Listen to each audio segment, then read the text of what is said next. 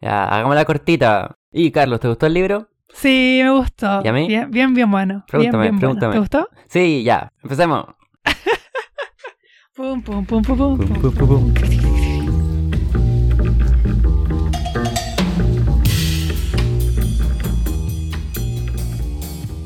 Hola, bienvenidos a otro capítulo de El Club de los Libritos, el podcast de literatura número uno, creado por nosotros. Yo me llamo Edgardo Eh, yo me llamo Carlos. y esta semana, primera vez que, que leemos como una secuela en el podcast. Sí. Esta semana leímos el- la segunda parte, o la segunda entrega de la mm, saga napolitana, creo que se llama. Sí, creo que se llama así. Saga napolitana. O Dos Amigas, de la saga de Elena Ferrante. Sí. El libro se llama Un mal nombre. Igual Sí. creo que en italiano es como la historia de un nuevo nombre. Sí, y no sé por qué sí. lo, lo tradujeron como distinto en, en español. Creo, creo, sí, yo tampoco sé por qué lo tradujeron distinto, pero en el libro sale, hablan en un momento de un mal nombre, que es un mal nombre. Ah, sí, pero podría haber sido como la historia de un mal nombre. Sí, sí. Para no cambiar tanto. Sí, porque, o sea, puedo hacer como la- las, las eh, extrapolaciones o como las conexiones de por qué un mal nombre, porque la novela habla de los nombres todo el rato, pero la historia de un nuevo nombre como que quizás hace como más simple esas, esas conexiones. A los cambios de los apellidos de las protagonistas, por ejemplo. Puede que sí, puede que sí.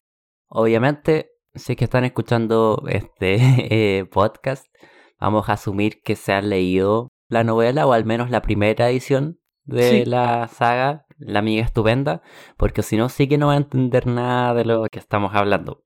Si ya normalmente no se entiende nada. Sí, esta vez va a ser como más agresivo aún. ah, Em, vamos a hablar con spoiler nomás. Como que no hay forma de, de discutirla. Como aquí siempre decimos que hay libros que como que la trama no importa mucho y hay libros que sí.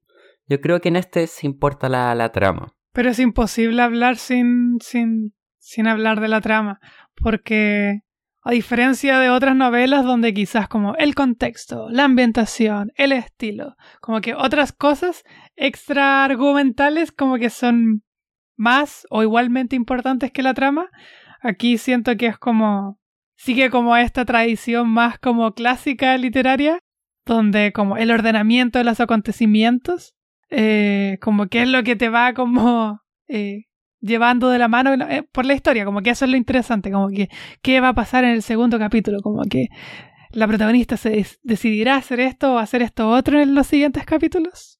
Sí, como los acontecimientos son como el, el, el fuerte del Sí. libro.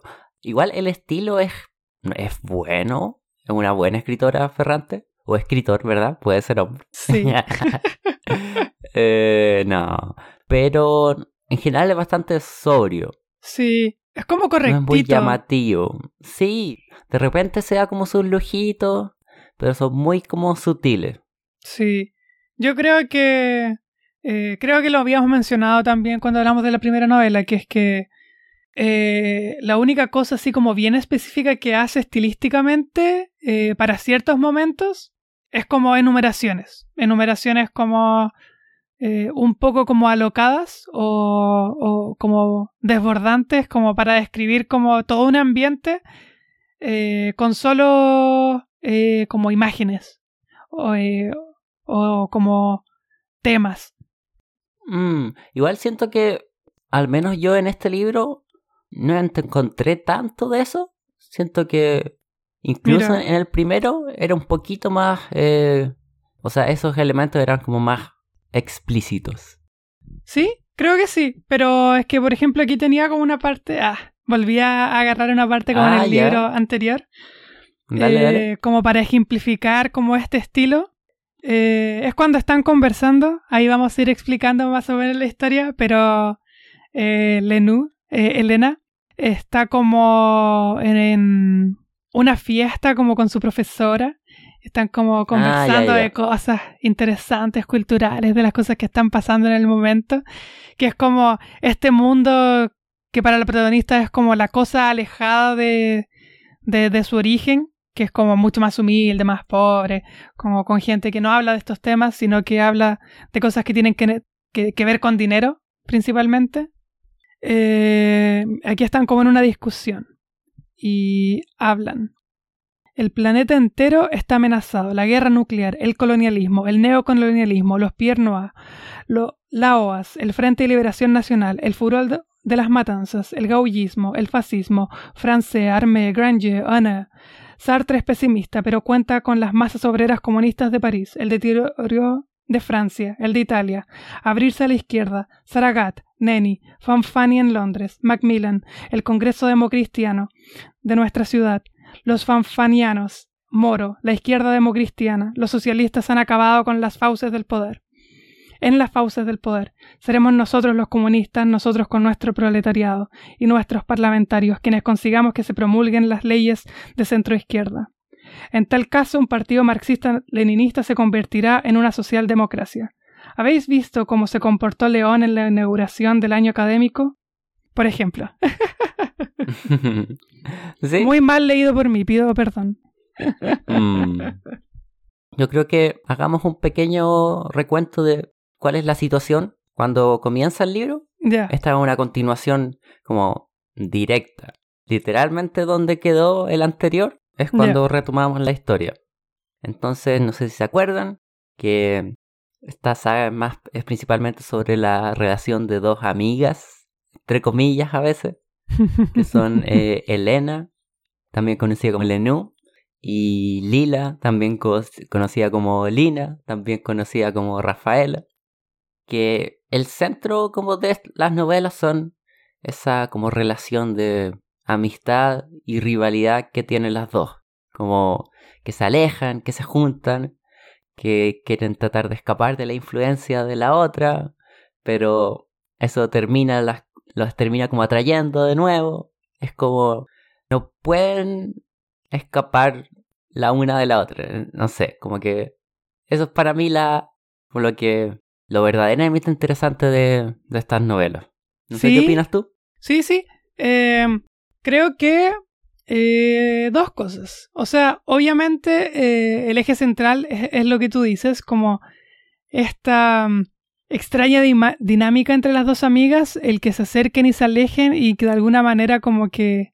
de alguna manera es casi como la paradoja esta del erizo del puerco espín, eh, que intentan estar juntos, pero se pinchan si están demasiado juntos. pero eh, también se pinchan si están demasiado lejos. Separadas, sí, sí. Es que por eso es la paradoja, que, que, no hay como solución, porque quieren estar juntos, pero, pero no se puede.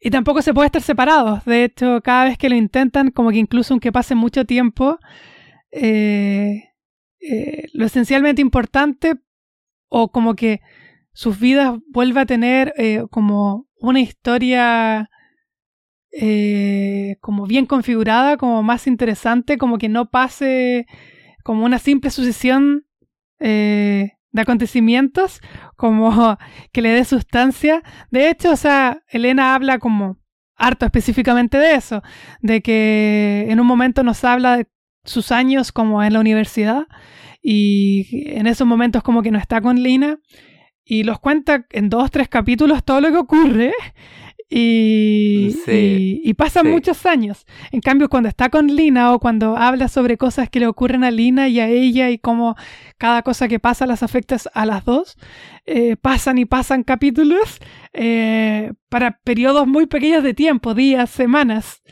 Eso por una parte. Y por el otro creo que algo que la separa un poco esta novela de la anterior es que ahondamos mucho más en los otros personajes. Que ahora no mm. solamente lo importante es como la visión de Lenú o de Lina, sino que los otros personajes toman mucho más protagonismo y sus propias como tragedias como que ahora a uno le importan porque antes eran dos, tres líneas y que no importaban tanto las cosas que a ellos le ocurrían, importaban en tanto afectaban a alguna de las protagonistas. Ahora es como que toman eh, una importancia en sí mismos, como que igual quiero saber qué va a pasar como con Pascuales o Pascales, igual quiero saber qué va a pasar con Ada, igual quiero que qué va a pasar con Enzo. Enzo termina siendo mucho más importante de lo que pensamos. Mm. Antonio, eh, Nino, como que empiezan a importar por sí mismos y que incluso nos importa su vida como si es que no están relacionadas con las dos protagonistas, creo yo. Pero de alguna forma igual es interesante, me recuerda esta como frase de Ana Ana Karenin, Ana Karenina, ¿Ya? el primer eh, párrafo que habla de que todas las familias como infelices son desgraciadas a su propia manera, como que siento que igual la novela como que quiere andar como en esto, demostrarnos como las desgracias familiares de cada personaje y sus distintas como variantes.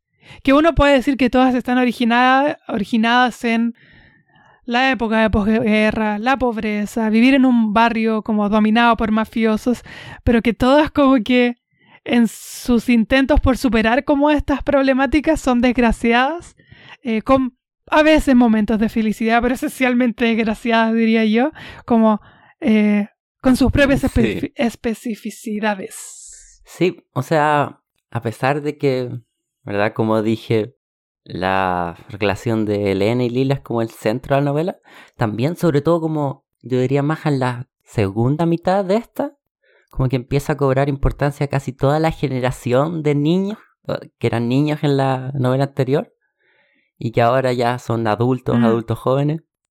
Y es como esa generación de niños casi condenada al sufrimiento, Sí, sí. como, ah, ¿cómo se le va a arruinar la vida a esta persona? ¿Cómo va a ser infeliz esta otra persona? Me- eso me, me gustó bastante. Sí, sí. El barrio cobra importancia porque ya, eh, supuestamente está escrita desde el punto, o sea, supuestamente el personaje de Elena es la escritora del texto que estamos Sí. leyendo.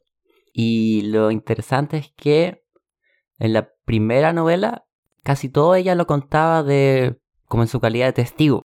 Pero ahora por el hecho de que ella todo lo que pasó en esa época prácticamente ya no estaba presente, se empieza como tiene que empezar a buscar testimonios de personas o también Los cuadernos de eh, Lina. ocupa ese recurso, sí, que Lila escribe unos cuadernos y esa es la manera en que podemos como tener el punto de vista de algo de que en verdad no deberíamos haber podido ver. Exacto, sí. Sí, ese es como el, el truquito que usa como la autora para poder como, como cortar entre las dos, sobre todo al principio, la escena del matrimonio, la continuación del matrimonio Sí, sí. que mm, se convierte como en casi escenas paralelas de como Elena y Antonio con esa pequeña competencia que tienen como ah tú te estás casando bueno yo voy a perder la virginidad también Sí, sí. y ahí lo divertido es que sobre todo desde el punto de vista de Elena que lo hace todo para como estar con Lila de una manera extraña Sí.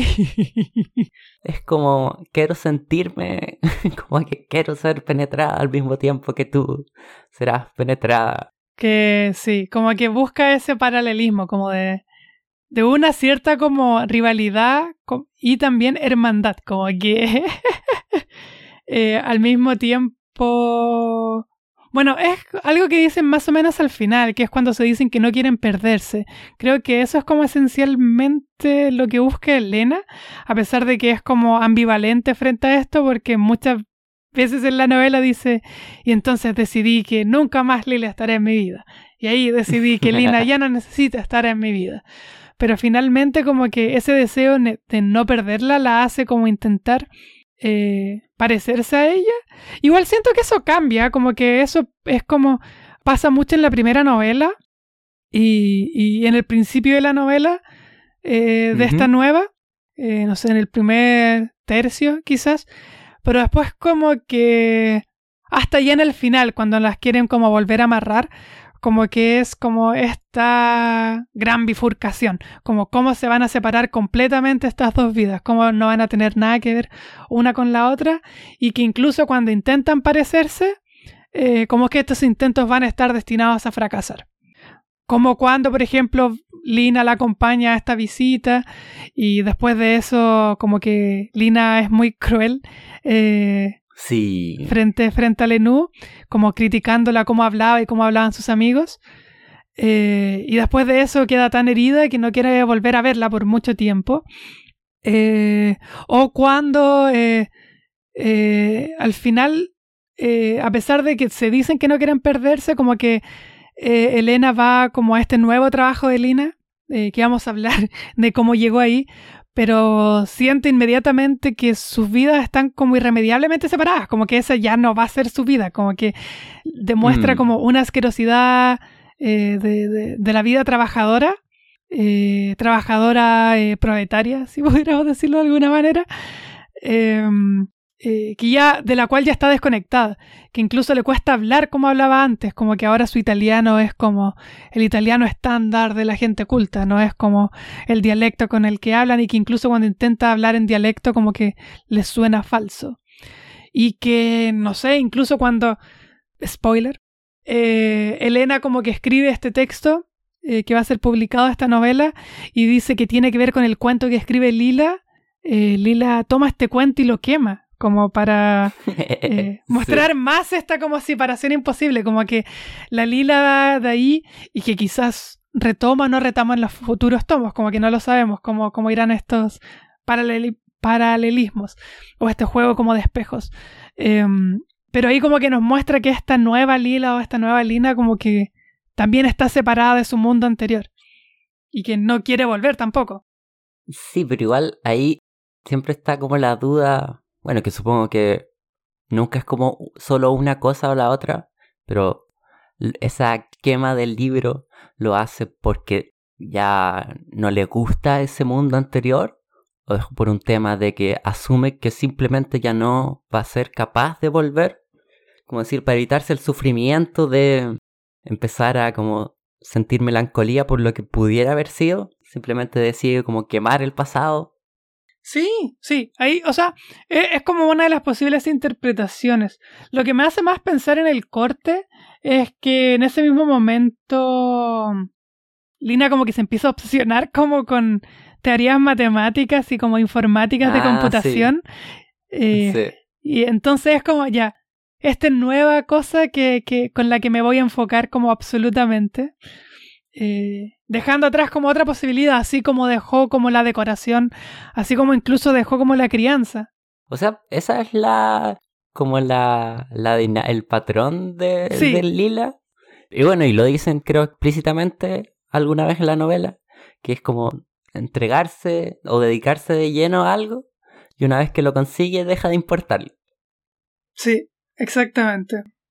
Uy, pasan demasiadas cosas en esta novela, como que estoy intentando Sí, pasan bastante. eh, como, como, como, como agarrarla de alguna forma, porque tenemos como arcos como específicos. Vayamos sí. separándola como por, por arcos. Yo creo que el gran como primer arco es como la cómo se resuelve el tema El de matrimonio. sí, que terminamos con este como cliffhanger, ¿verdad? Sí, Que es que uno de los Solara, Marcello, entra con los zapatos que supuestamente Stefano había comprado y que significaban todo para él. quieren hacer la piedra fundamental de, de, de Sí, los de negocios de la nueva, sí, de su amor y de del taller Cherulo. Era Cherulo, ¿cierto? Sí. No Cerulo. Es Cherulo, sí. Em, después vendría quizá la playa, la playa, sí. Que, que Que es como la, gran porción, sí, la mitad del libro. Después supongo que vendría la el desenlace de, ese- de lo que ocurre en la playa sí. o- y cómo no funciona. Y ya eh, después supongo que es la Como el crecimiento académico, sí, Sí. de de Elena y verdad y Lila escapándose de, de- terminando con su vida en el barrio. Entonces vamos por parte. Lo del matrimonio es como como que sienta el tono para cómo va a ser el resto de la novela de que nada va a salir bien. Sí. Esta novela es. A ver, ¿cómo ponerlo? Es. Es que eso es extraño y es interesante. Si bien, como habíamos dicho, eh, en esa parte que vamos a recortar. Eh, esta es como una novela que no es demasiado experimental estilísticamente, como que no hace cosas demasiado interesantes, podríamos decir, como que está bien escrita, se entiende, como que está todo bien, como que tiene los checks, eh, pero no es muy aventurera. Lo que sí hace es, de alguna forma, generar una disonancia, siento yo, con los temas y su estilo, porque al menos a lo que a mí me pasa es que su descripción de la violencia es como tan prosaica a propósito que, que genera como cosas que no sé bien cómo definir. Em, porque la novela es muy violenta. Eh, pero está tan naturalizada la violencia que eh, no toma como ningún estilo especial para describir la violencia, como lo harían otras novelas, por ejemplo, que, he leído, que la violencia como que se toma un poco el protagonismo y el estilo como que se usa para acentuar o agrandar o como mostrar cosas más específicas de esa violencia. En cambio aquí en esta novela habla de la misma manera en que golpean eh, continuamente a personajes femeninos. Eh, de la misma manera que explica cómo van a cortar el pan, o sea, cómo, cómo cortan como salamis en la charcutería, como que lo describen de la misma manera, como que no hay, no hay diferencia.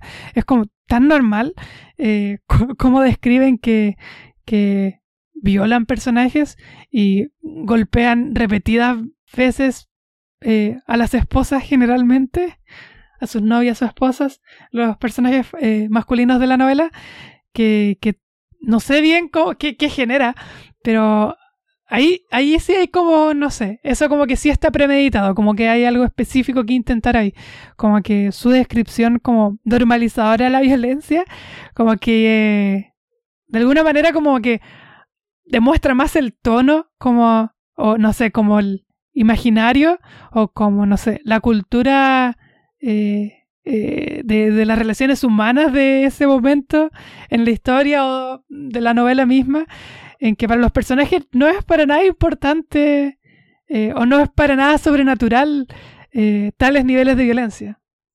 Sí.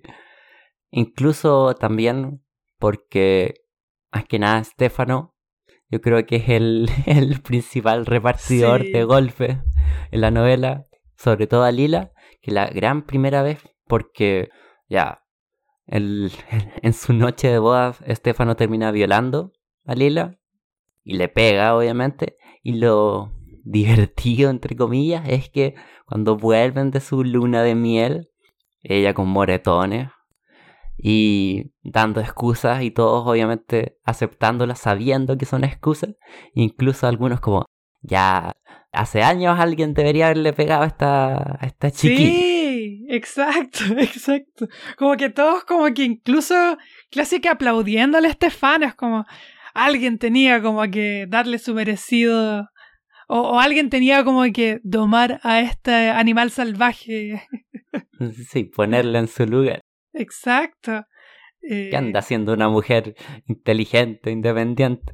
Bueno, ahí la violencia como que... ¿Mm? Perdón, es que ahí la violencia también como que, bueno, a otros personajes femeninos las golpean también muchas veces, pero creo que hay también eh, algo que se eh, explica más, se desarrolla más de la novela eh, anterior, es como el papel realmente mafioso de los Solara.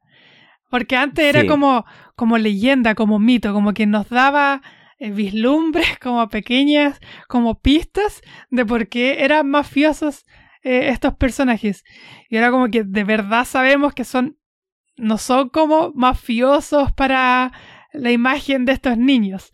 Es como, de verdad son estos seres como delincuentes, eh, como estereotípicos, de alguna manera, como que practican la usura, dan como créditos como con intereses muy elevados y si no los pagan como que eh, mandan a matar o a golpear a, las personas del barrio y, o, las obligan como a vender sus bienes para que la familia Solara como que se vaya vaya creciendo como cada vez más, como que vaya siendo dueña del, barrio. Del barrio, sí, que es lo que eh, terminan haciendo prácticamente. Sí, Y también cómo se muestra más allá como su influencia, es como ya de verdad es como el padrino, como eh, mandan, bueno, ahí lo hace Antonio, creo.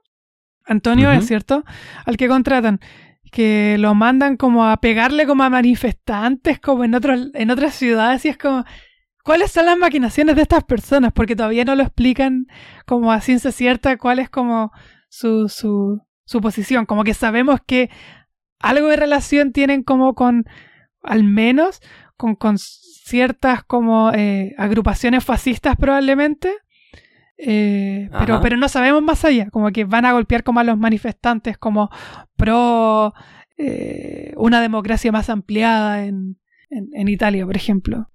Sí, es que empezamos a como empezamos a tener una ventana al funcionamiento del barrio, sobre todo del, como ya Lila siendo em, esposa de Estefano y Estefano siendo al principio al parecer socio, pero después nos damos cuenta que en verdad como que está endeudado con los Solares y termina convirtiéndose casi en su títere.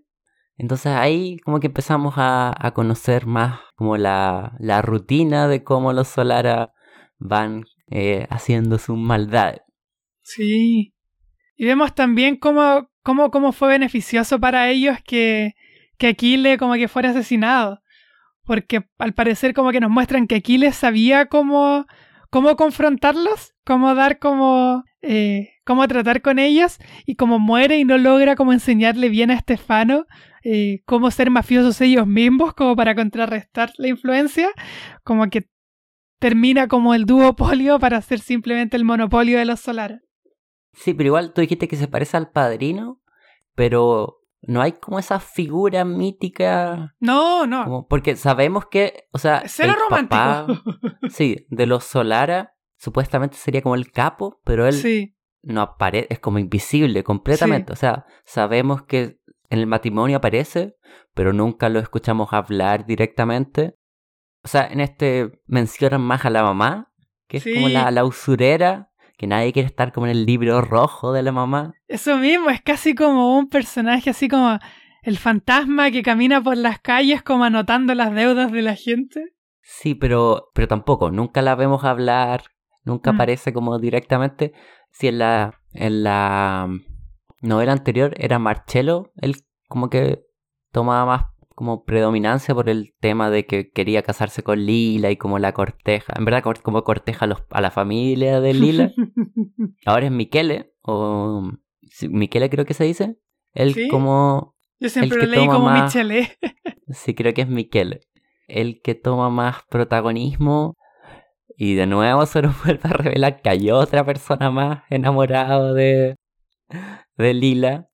Pero digamos que él es mucho más, o sea, primero que la entiende mejor, se nota que como que es más frío Miquele. Es más inteligente, pero también es más frío y eso como que lo hace aún más intimidante. Sí. Como que él es el cerebro de la como de la familia. Y también muestran que es igual de repugnante, porque cuando se enoja, no, sí. Eh, como que caen las mismas bajezas que todos los otros, como que como que se hace el sofisticado más que el resto, como aquí yo soy como el que realmente sabe cómo tratar con las personas, pero eh, lo sacan un poco de las casillas y es como, bueno, eso igual es interesante, como muestra igual que todas estas rencillas son como rencillas como de gente eh, vulgar de alguna manera, como que igual hay, hay un componente de clase que no sé bien cómo entender, eh, pero que todo en el fondo son eh, ahí no hay nadie como realmente... Eh, por ejemplo, ahí, como cuando lo comparamos con el padrino, como que es como, ahí es como gente mafiosa sofisticada, que tiene como estilo. Sí. Aquí es como, no, una versión más pobre, más cutre, más, más, más chanta de eso. Sí. Es que también es el, o sea, el tema de la pobreza. Sí. Hay varios personajes que, o sea, sobre todo los jóvenes, más que nada, mm. que intentan escapar y como no... Es como un tema, ¿verdad? ¿Cómo escapar de, del barrio? Que sí, obviamente es como de ser pobre. Sí. Y como eh, personajes se dan cuenta que las avenidas de escape que creían que iban a poder alcanzar no eran eh, verdad. O con el caso, por ejemplo, de Pinucha, la amiga que termina casándose con el hermano de Lila, eh, con Rino, que se da cuenta que, oh, ella la sí tenía como otras posibilidades. Y se reina. Y me casé al tiro. Sí, eso es como otra como temática importante, cómo se van cerrando todas las puertas y todas las ventanas que se nos abrían un poco eh, en la primera novela. Es como, vamos a ver cómo toda esta generación eh, lucha por, no sé, el ascenso social o, o, mejores estándares de vida y cómo el, el, el, barrio casi como un personaje en sí mismo, eh, como medio como pulpo tentaculoso, como que no los deja arrancar. Sí. Um, y también como, espera, ¿Mm? y también como, como esto eh, se lo pueden tomar a dos maneras. Porque hay quienes quieren arrancar y olvidarse del barrio. El mejor caso sería Lenú, eh, Enzo. Pero también está como Pascuale o Pascale que, que siempre está como diciéndole o aconsejándole a las otros personajes como no te olvides de dónde vienes. Como que el barrio, tu corazón es como este barrio y hagas lo que hagas, como que eh, este es como tu, tu, tu alma como más, más, más, más genuina de alguna manera. Sí, y sobre todo en el caso de, Elena, porque primero se va a estudiar a, a Pisa, creo que es. Sí. Como que consigue ir a la universidad en, en Pisa, pero siempre está esta como que ella sabe que es como flight, supongo que sería el equivalente chileno. Sí. Y todos se lo hacen como saber por el tema de cómo habla, como que cambia su acento, pero de todas maneras, sí, pero de todas maneras como, porque es algo, un sentimiento que Lenú eh, siempre como que lo repite varias veces, es que hay gente como que es naturalmente como refinada, culta. no como ella que tiene como que practicar como la, la, la refinación. Como que aprende todas las frases pero no sabe qué significan. Y hay otras personas que simplemente lo son, que son, que nacieron con plata, que nacieron en como una casa con papás universitarios y que simplemente es como, es algo tan natural para ellos como respirar. Y para ella nunca lo va a hacer. Entonces siempre va a ser inferior a esas personas. Bueno, es que igual ya seamos honestos, Elena se, siempre se siente inferior a todo el mundo.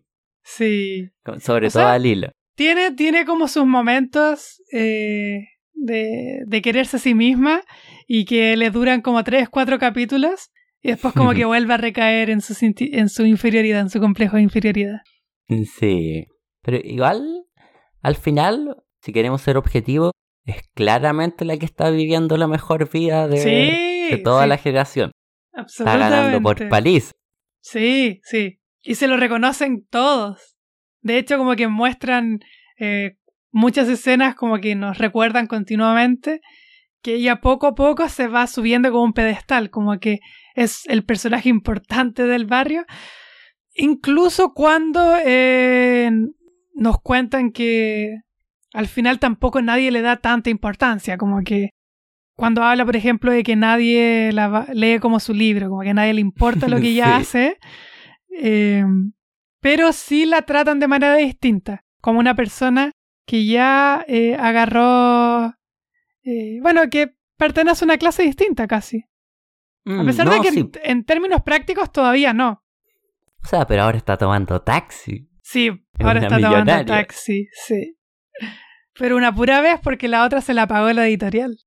No, sí, pero es como ya, ya es una estrella de Hollywood con sus taxis y sus cosas.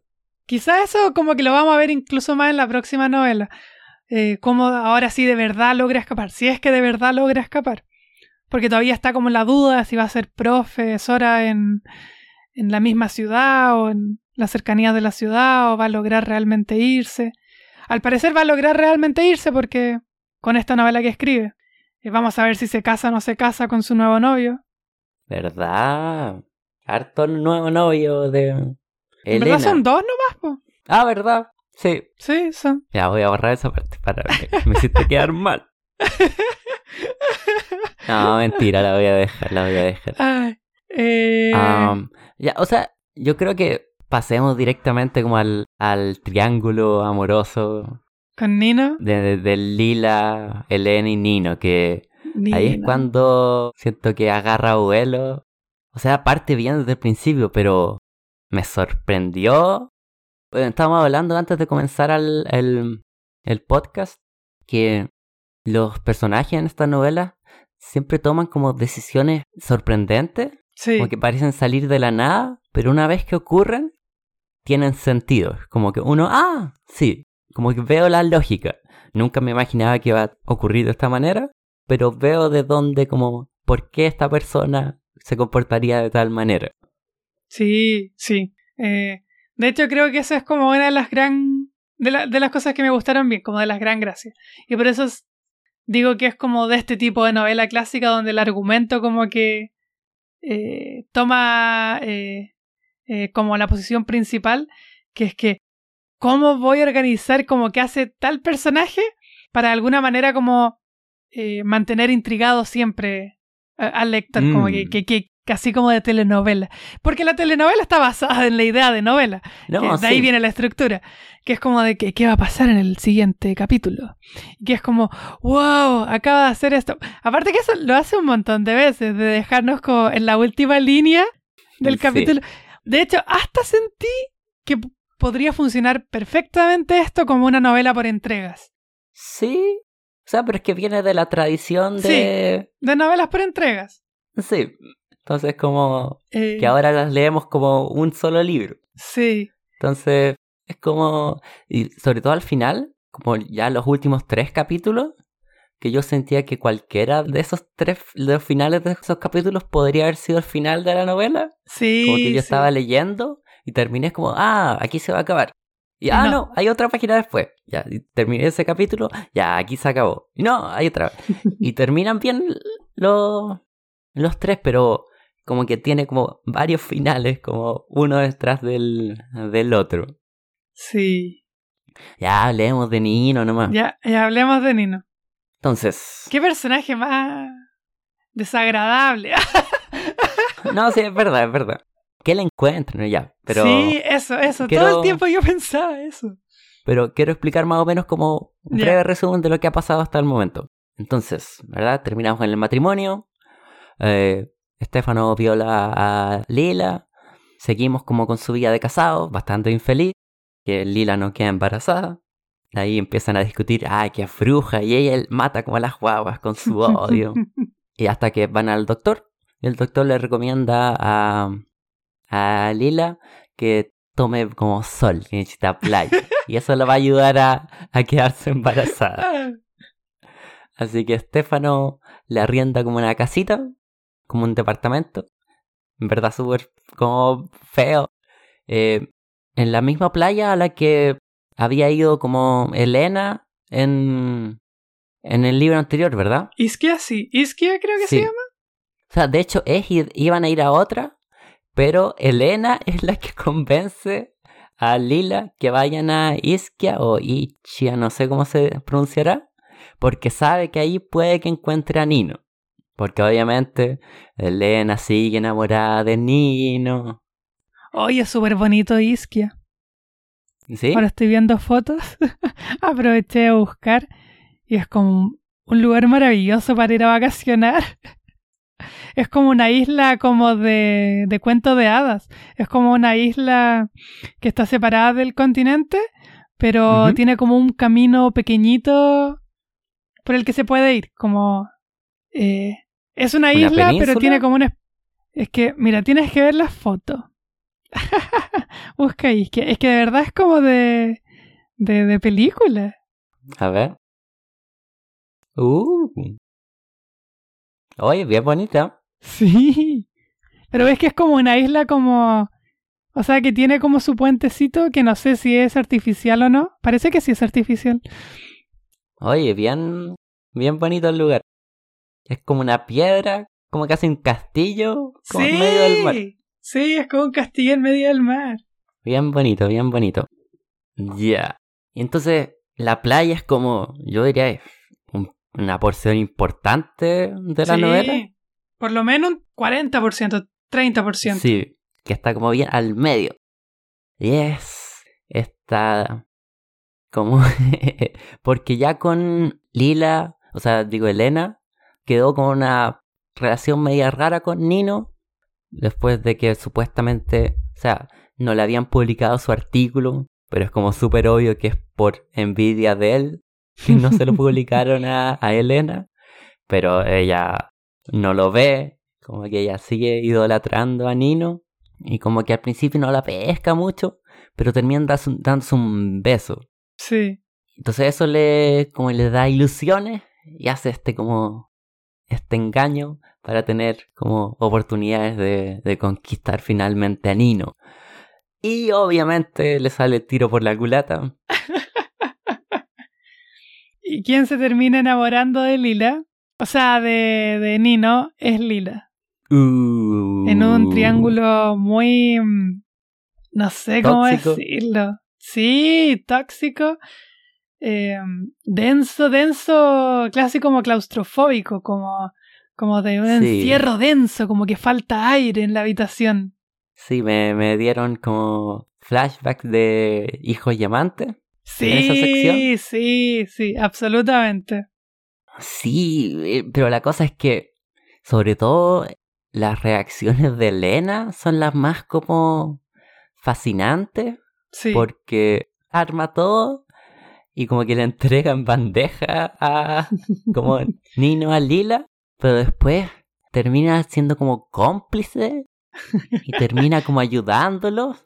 Pero es que tiene unas configuraciones que siento que son como casi geométricas, como en ciertas Sí. escenas, que son como, oh, que me recuerda como en este sentido a Kundera, que, que, que, que siempre crea estas como casi como geometrías, como figuras eh, que podríamos hacer como flechas, eh, Mm. como para ir como mostrando que, cómo es el fenómeno, qué es lo que está ocurriendo. Lo que, por ejemplo, para dar un ejemplo más concreto de esto, es cuando eh, Elena tiene como que hablar mal de Nino para hacer sentir mejor a Lila.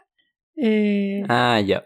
porque ya, Elena está enamorada de Nino, pero habla mal de Nino para hacer sentir mejor a Lila, que también está enamorada de, de Nino. Pero entonces Nina se enoja con Elena por hablar mal de Nino. Siento que ya sufría Elena hablando mal de Nino porque tenía que mentirse a sí misma. Sí, igual lo divertido es que Elena como que nunca le admite a Leila que le gusta Sí. Nino porque es como, ah, esto es mío, solo de mí.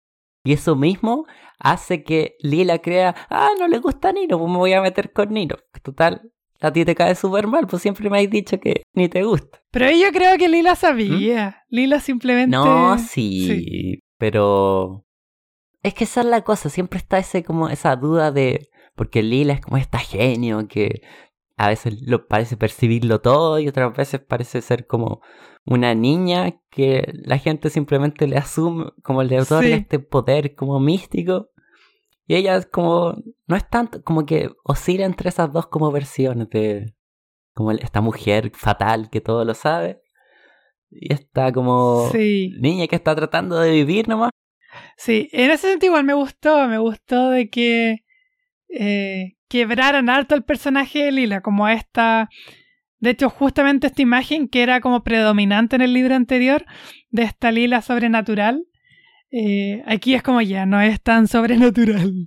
Eh, tiene como momentos de, de que uno no se espera, eh, como esa fortaleza o esa como confianza en ella, pero como que vemos sus lados como de alguna manera más, ¿cómo decirlo?, patéticos. Por ejemplo, Mm. cuando es cruel como innecesariamente con Leno, porque ella se siente mal. Y es como, ah, Sí. ya, ahí la vemos de una manera patética, porque la vemos como sufrir y que es como, eh, no sé, estos perritos que están como heridos y te muerden cuando los intentas ayudar porque les duele que los ayudes. Sí, o sea, es que no. Yo creo que hasta cierto punto ella misma se cree ese cuento de. Sí, Como que el- esa importancia que el barrio le da. Porque la gran, como. qué sé yo, derrota de. de Lila es cuando Elena le invita a esta como tertulia, como culta. y no tiene idea de qué está hablando la gente. Y nadie la saca a bailar y nadie la mira. O sea, el Nino creo que la saca a bailar. Pero le dice que no. Ah, sí, pero ahí como...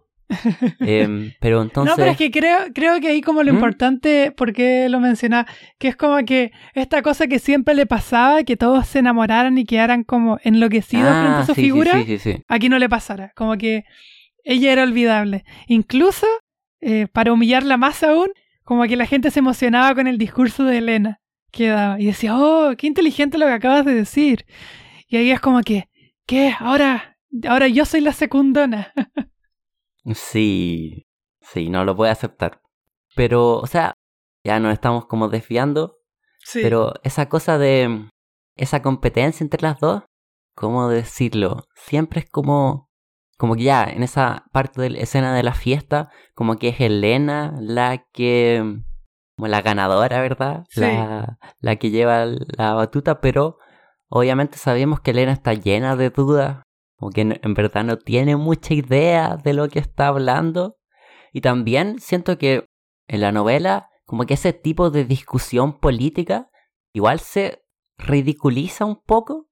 sí, sí. Como que es gente hablando como frases hechas que al final no terminan haciendo mucho. Sí, creo que en gran parte como que juega como a esto paródico, como de burlarse de estos personajes que hablan como que supieran cuando en verdad no saben. Es como casi como este cliché que ahora está como en páginas creadas de redes sociales como cómo hablar como un universitario pretencioso. Eh, Mm, sí.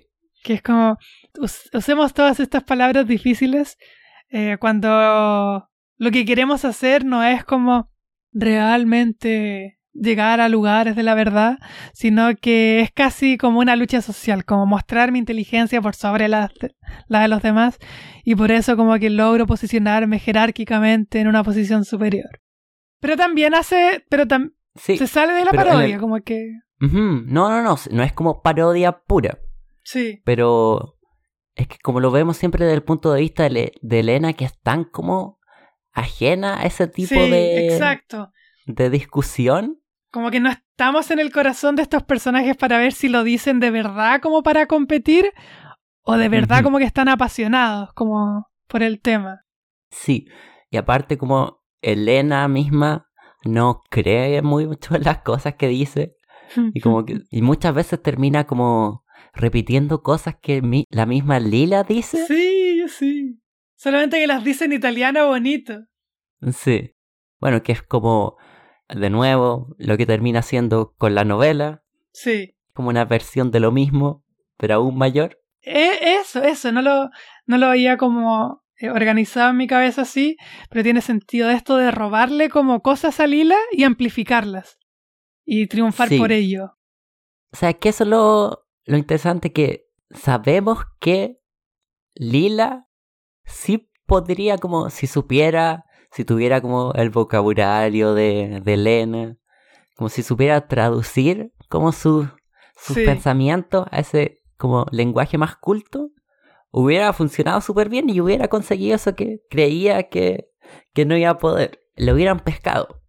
De hecho, lo vemos más aún, ahora que lo recuerdo.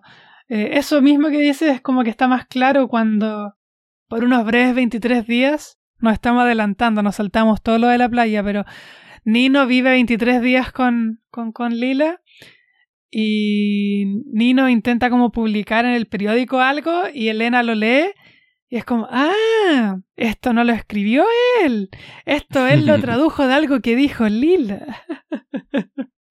Sí. Eh, ya, pasemos a la playa entonces. Ya. Bueno, primero, cuando se nos da cuenta lo que ocurrió, Sí. yo quedé como... "Uh". Y sobre todo porque, o sea, porque están en la playa, Lila no, no sabe nadar. Y es el, bueno, primero es el, el Sarratore, Donato. el Se encuentran, sí, el que le enseña obviamente a... No puede faltar Donato con sus, Oh, sus cosas qué, raras. ah, qué personaje más repugnante. Igual que su hijo, tal palo, tal astilla. Sí, eso es lo... Lo interesante, t- todo lo que Sí. odia, como que Nino es su padre, como lo que está haciendo sin saberlo. sí, no, no está no está tan desarrollado, pero como que vemos que ahí está la semilla, como que intuimos que si él creciera, Mm. así como va creciendo, como que sería muy parecido a su padre. O sea, no sería igual de como... Sería como una, sí, una versión quizás más refinada, pero de lo mismo. Sí. Porque Donato igual lo hace como a sabiendas. Sí, Y Nino lo todavía no. sí, como que está como sus primeras experiencias, pero esto de llegar así con... eh, ya teniendo novia, darle el beso a Lenug y después eh, Sí, coquetearle sí. A, a Lila, como que... Pero no es esto la, la liviandad, la banalidad que le criticabas a tu padre en la novela anterior. Sí, sí, sí. Entonces, ¿verdad? Em, Lila tiene que aprender a nadar. Después se encuentran con Nino, que va con un amigo. Y eh, Lila, obviamente, siendo como la superdotada que aprende a nadar instantáneamente. Y los dos son buenos para nadar, se adentran en el mar, se pierden de vista. Y después vuelven. Y a la noche, Lila le cuenta a Elena. Obviamente, asumimos que sabe o sospecha que a Elena le gusta Nino, pero le cuenta que besó a Nino, que está enamorada y de ahí empieza no, como... no, primero le dice Ah. que la besó y que le dio asco. Ah, y que lo verdad, rechazó. verdad, verdad. Sí, sí, sí, sí, sí. Y de ahí no Porque recuerdo lo otro no se lo cuenta ¿Mm? hasta ya tarde. Porque ahí Sí. Elena lo- los ve como a escondidas. Mm, sí, sí. Pero es que igual se siente como tan... Eso, toda esa parte como que se me empieza a mezclar en la cabeza Sí, porque sí, están como... Todo pasa muy rápido. no sé si tormentoso, pero tan como apasionado, sí. Sí, sí, sí. Sí. Y cada vez se empieza a enredar más y se vuelve más como... O sea, supongo para Nino y, y Lila es como este típico romance como ultra apasionado, almas gemelas que se encuentran. Y para Elena que tiene que presenciar todo eso, una tortura. Sí.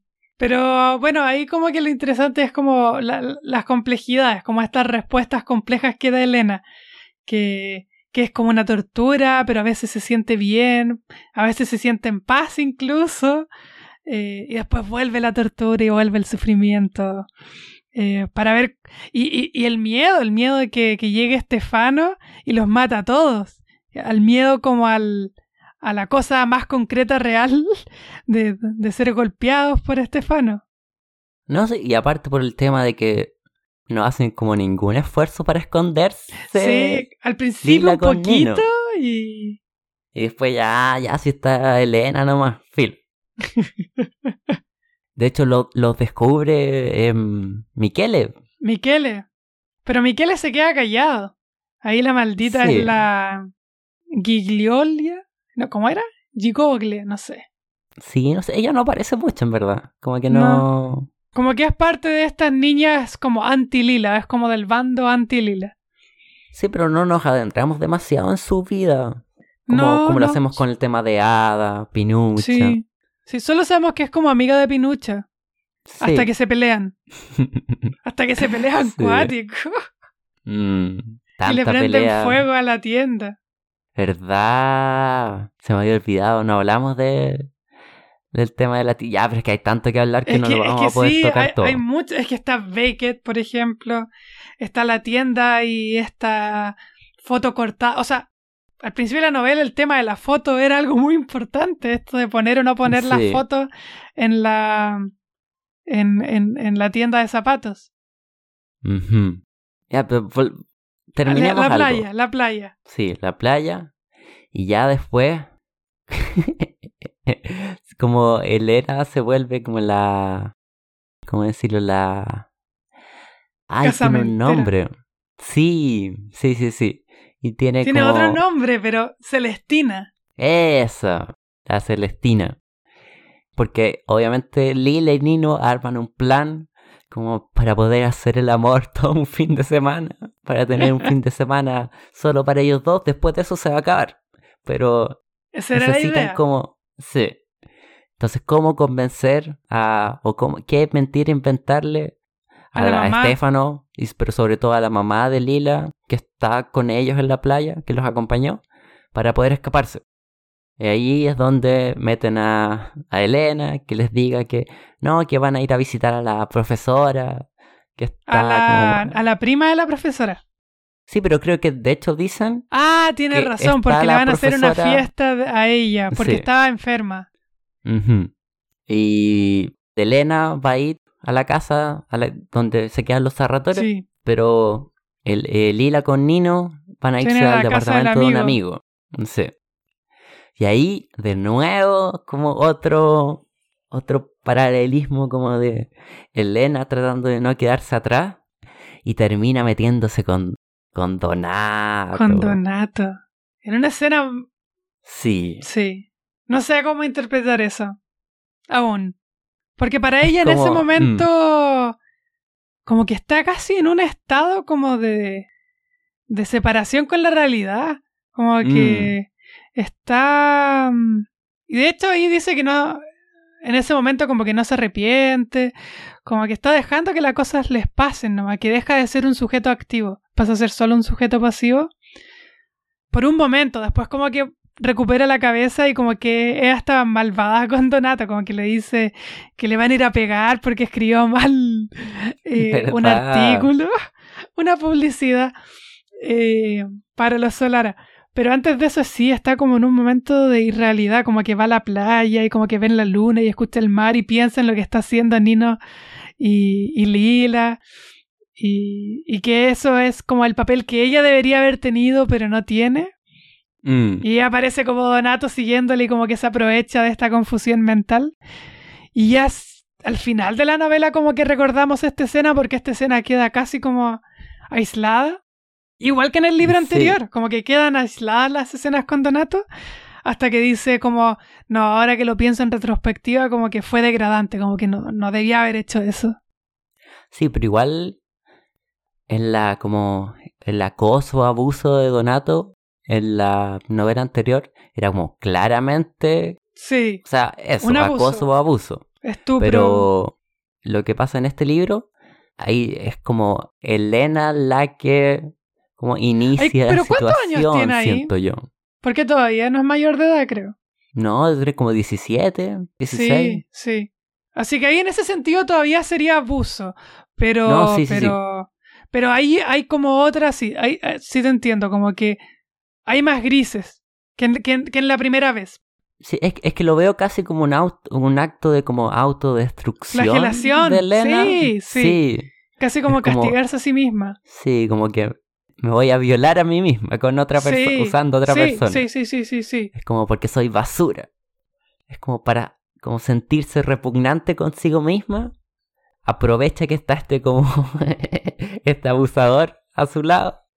Pero igual, ahí en... es interesante porque creo que eso no lo, no, lo, no lo reflexiona al principio, como que lo hace inconscientemente. No, no, no, no. Y después como que piensa, oh, si fue degradante y ahí como que lo interpretamos como, ah, fue, sí, fue como este eh, impulso como hacia la, hacia el aniquilamiento, autoaniquilamiento, como que, como para olvidarse de sí misma. Y también porque estaba como tan necesitada como de atención. Sí. Estaba como tan, tan baja su autoestima que incluso las palabras de los como los halagos de Donato que siempre sabemos que son como ultra Falsos. sí empiezan a como parecerle verdad como oh en verdad soy bonita como como que se obliga a sí misma a creerlo Lo interesante es que igual ahí el que, el que también le intentó como cortejar eh, fue el amigo de Nino ah en Bruno y a sí. él no lo pescó ni en su vida ni en No. bajada.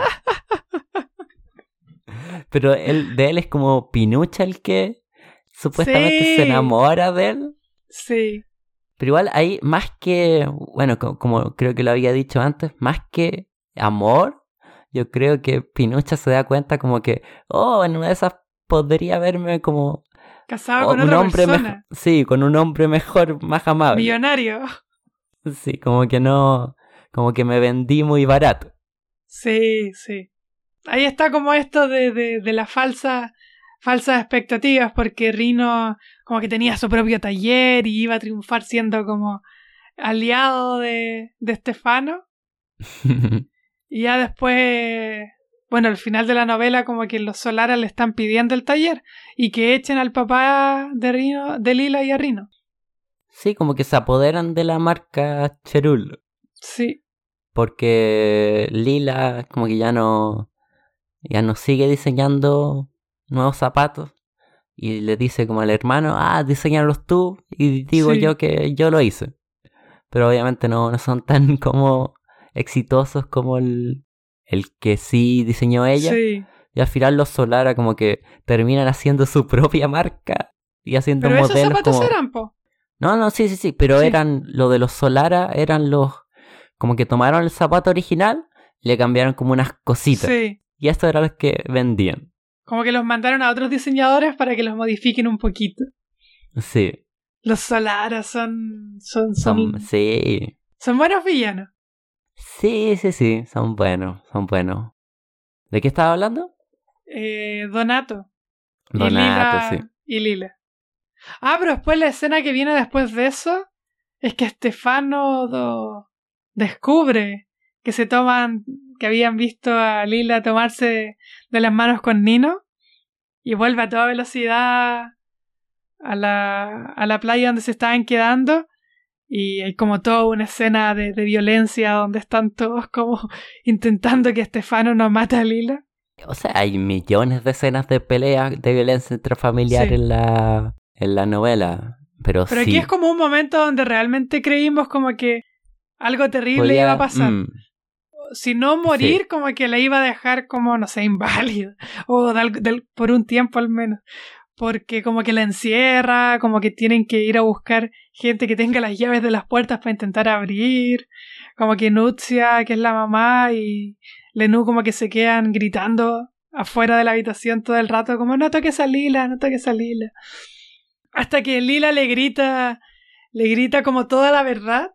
Y Estefano como que lo encuentra tan absurdo sí, que no lo cree. que no lo cree. Le dice, ay, estuve con Nino dos noches eh, de pasión eh, y él es mucho más hombre que tú y, y, y en verdad ti nunca te he querido y es una basura de hombre y voy a tener un hijo que no va a ser tuyo. No sé, cosas de ese estilo. Y Estefano dice, oye, esto es como tan ridículo que, que, que lo está diciendo para herirme y no lo está diciendo de verdad. Sí, ahí, o sea, y Estefano lo, lo hace en esa ocasión y, y también más adelante que cuando la verdad es tan como choqueante para él que simplemente hace como que no, que no existe Que, sí, sí. y termina descargándose de otras maneras, pero como que elige como ser ciego. Sí, exacto. Sacarse los ojos como, como Edipo. sí. Em, y ya después de todo eso, vuelven a, a la ciudad y parece como que, bueno, ahí ya Elena como que empieza a distanciarse de todo eso, que nos llega como por, como por rumores, porque supuestamente se acabó la relación de Nino con Lila, hasta que un día la va a visitar a la tienda donde Lila está trabajando. Y está Nino, uh, se van a escapar juntos. Que eso es como el siguiente gran, como. Ni siquiera gran, porque no dura nada, pero el arco de, de la novela, que es que Lila y Nino planean como un escape juntos, como que arriendan un departamento que es como un- una pieza toda roñosa y se Sí. van a vivir del amor. Y no dura, pero nada, nada como Pero el- antes de esto, o sea, igual es ¿Mm? interesante cuando después lo comparamos como con Enzo, como de estas como experiencias, como cómo reacciona como Lila ante como eh, el deseo sexual, la lujuria, porque con, con Nino es como una pasión como nunca antes sentida por Lila, como que Sí. de verdad como que eh, llega, llega a ser hasta como que solamente podemos pensar como en, en calificarla como tal, como lujuria, como que ni si, y deseo sexual, como que como que Nino pasa a ser como este ser proveedor de, de satisfacción, como que incluso como que se puede olvidar de él después, como que hablan de que en verdad sí lo quiere y que le interesa conversar con él, pero cuando describe que van y él entra por detrás y están todo el tiempo teniendo sexo, eh, sí. Pero sí, en todo momento, como que eso es como eh, algo que nunca ella había sentido con, con... Bueno, es que solamente había estado con Estefano antes, que, que para ella el sexo era como una tortura. Y después está con Enzo, o sea, ya nos adelantamos otra vez, pero con Enzo es como vive con él y hasta dice que le gusta, pero dice que ya no siente ningún deseo, como que se le acabó. Nino se lo agotó todo. Agotó todo. Con su amor. Em, y eso que Nino es descrito como este flacuchento, pálido, con ninguna gracia. sí, todos los hombres como, ¿qué le encuentran a este? Sí. Y ya hablemos un poquito de Nino que se muestra bastante patético. O sea, ya teníamos como destellos de que era, o sea, a pesar de que era como este alumno brillante, que tenía, era bastante como su ego bastante delicado. Sí, y tenía mucho de pose. Sí, sí, sí. Bueno, parecido como a lo que, a lo de Elena. Sí. Pero con Nino era más... Él no lo asume, Elena igual lo asume. Sí, o sea, de Elena hace como un esfuerzo consciente, sabe que está como poniéndose un disfraz. Pero Nino como que se cree el cuento y es bastante más pretencioso. Como que se le olvida que está usando una máscara. Porque Nino es del mismo barrio, como que Nino no es de estas familias cultas para las cuales es natural. O sea, pero logró salir del barrio. Sí, sí, sí, sí. Como sus crónicas salen en el diario. Pero por ejemplo, ahí mismo, como que en la primera novela nos cuentan como este Donato que es poeta y que es como intelectual. Mm. Y después como de que descubrimos que es como este escritor que hace cosas a pedido para sacar platita. para lograr un poco de, pasta. Pero ya el hecho de, oh, mi nombre sale en un diario, es como, todo el barrio es como, uh. Ahora como que Nino se nos cae totalmente, como que... Sí, sí, Tiene como un. Tiene como su falencia moral, su, su error categórico. sí, se vuelve bastante odioso. O sea, no solo a Nino, también como que Lila en este libro es bastante como cruel. es bastante antipático. Hasta ya por el final, cuando ya Lila solo me podía dar pena, eh, me pasé, me pasé de equipo, porque en la primera novela yo era full team Lila. Y ahora es como yo soy full team Elena, como que... Eh, Elena, estoy contigo. Eh, no, pero me refiero a que sí, Lila es extremadamente desagradable y es extremadamente cruel y ataca... Pero es que después lo descubrimos y Elena lo descubre cuando lee como los sentimientos internos de Lila. Pero, pero desde fuera, sin ese conocimiento, como que es simplemente este ser como con deseos de destrucción con acabar con todo, eh, con mm. hacerle la vida miserable a todo. Y algo que repiten durante todas las novelas, como cuando le preguntan, Lila, ¿por qué quieres hacerle la vida miserable a todos? Em, pero, eh, ¿por qué digo la falencia moral de, de Nino? Porque aquí em, está como, como que sabemos que Lila está embarazada de Nino. Y Nino se está haciendo el loco. Ningún esfuerzo por querer ser papá. Como que no. no puede abandonarla más rápido. Sí. Sí, como que no me di cuenta que esto de ser papá no es como lo correcto para mí y la abandona, no, ni siquiera como preocupándose, pero no, tranquila que te voy a mantener, te voy a mandar. Sí, ni siquiera es como ya, no me voy a casar contigo, pero voy a te voy a mandar cierto porcentaje de, dinero. No, es como me voy a devolver a mi casa, no te voy a volver a hablar voy a ser universitario. Sí, y me voy a casar con una persona de familia de bien casi, como que esto todo fue un error. sí. Como que ahí se puso full patriarcado. Bueno, Nino varias veces es full patriarcado. Cuando habla de que no le gusta Pasolini porque es gay. O, bueno, y generalmente el tema de mm, cómo empieza como a quebrarse este como encanto de la relación con, con o de Lila bueno, obviamente el tema de que el embarazo y que va a tener que empezar como a trabajar, como a salir adelante, es como un como incentivo importante, pero también cuando empiezan a, a tener estas discusiones, empieza a darse cuenta casi que, que Lil es más inteligente que él. Sí, sí. que sí. es más talentosa que él. Cuando siempre la dinámica de Nino con las mujeres ha sido él hablar y la mujer callada escuchándolo. Sí. Y le empieza como a escribir los, los artículos en el diario, o sea, a corregírselos. Y obviamente siendo Lila, como que termina poniendo sus propias palabras en los artículos de otros. Y es ahí siento yo cuando es como la ruptura definitiva Sí. con como que para mantener su imagen de sí mismo tiene que alejarse de, De de Lila. Lila para siempre. Y si obviamente así se escapa de la guagua, como matar dos pájaros de un tiro. Igual ahí él intenta volver. Y, y en su intento de volver es como medio catastrófico porque lo golpean en el camino. Pero después no lo intenta más. fue como, ya fue como, adiós, no importa, me golpearon. Y, y alguien me dijo que me alejara de Lila y es como, bueno, tendré que hacer caso, no importa que yo sea eh, padre de su hijo. Ningún, in- ni una carta, ni un nada, nada, nada. Nada, nada. Sale de escena. Estefano se muestra más responsable. Sí. Y esa es como la vara más baja, porque Estefano es ultra como irresponsable con el hijo. Entonces que Nino sea aún peor es como, Como que... es ridículo.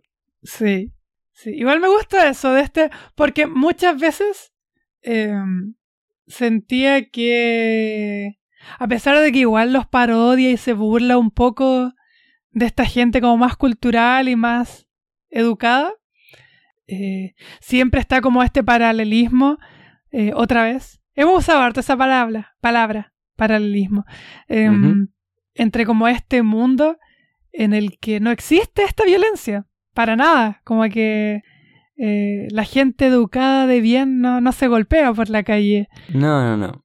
Eh, y, y- y puede ser hiriente y puede ser patética, pero es siempre, siempre a través como de gestos. eh, para dejarte Sí. mal como frente al resto, frente al resto, ah, no sé hablar, frente al resto socialmente, pero, mm, pero jamás te van a pillar de noche y, se, y van a romper tu auto como, No, eh, no, como en el primer libro, jamás te van a escupir, jamás te van a dar una bofetada. De hecho, todos se sorprenden cuando Leno le da una bofetada a una niña.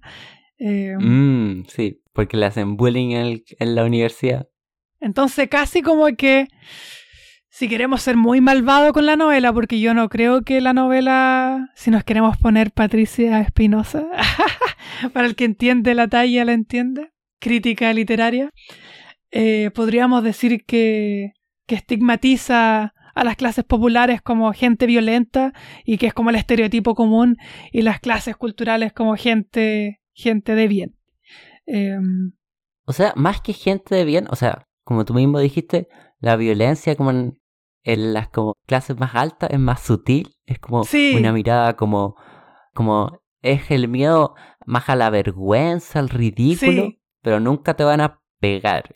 Sí. Pero Nunca va a ser algo físico. Sí, y yo creo que más que mm, lo... O sea, cuando yo decía que parodia, como ese tipo de... Los diálogos no son como... No, no dicen nada imbécil. pero Exacto. se siente como, no- medio no- vacío. Son como Sí, gente sí, viendo sí, una burbuja, creyendo que tienen como influencia en el mundo, cuando en verdad no. No. Bueno, ahí quizás el que más tiene influencia mm, era el papá del primer novio, creo. Porque era como creo. presidente. No, es que el segundo no era, no era como profesor de griego. Eh, ¿verdad? Creo que era del primero, que era como jefe del partido no sé qué cosa. No, parece que es el segundo, estoy confundido, tienes razón. Creo Sí, que hace ambas cosas. de- es profesor de griego Pi- y no, no, no. además...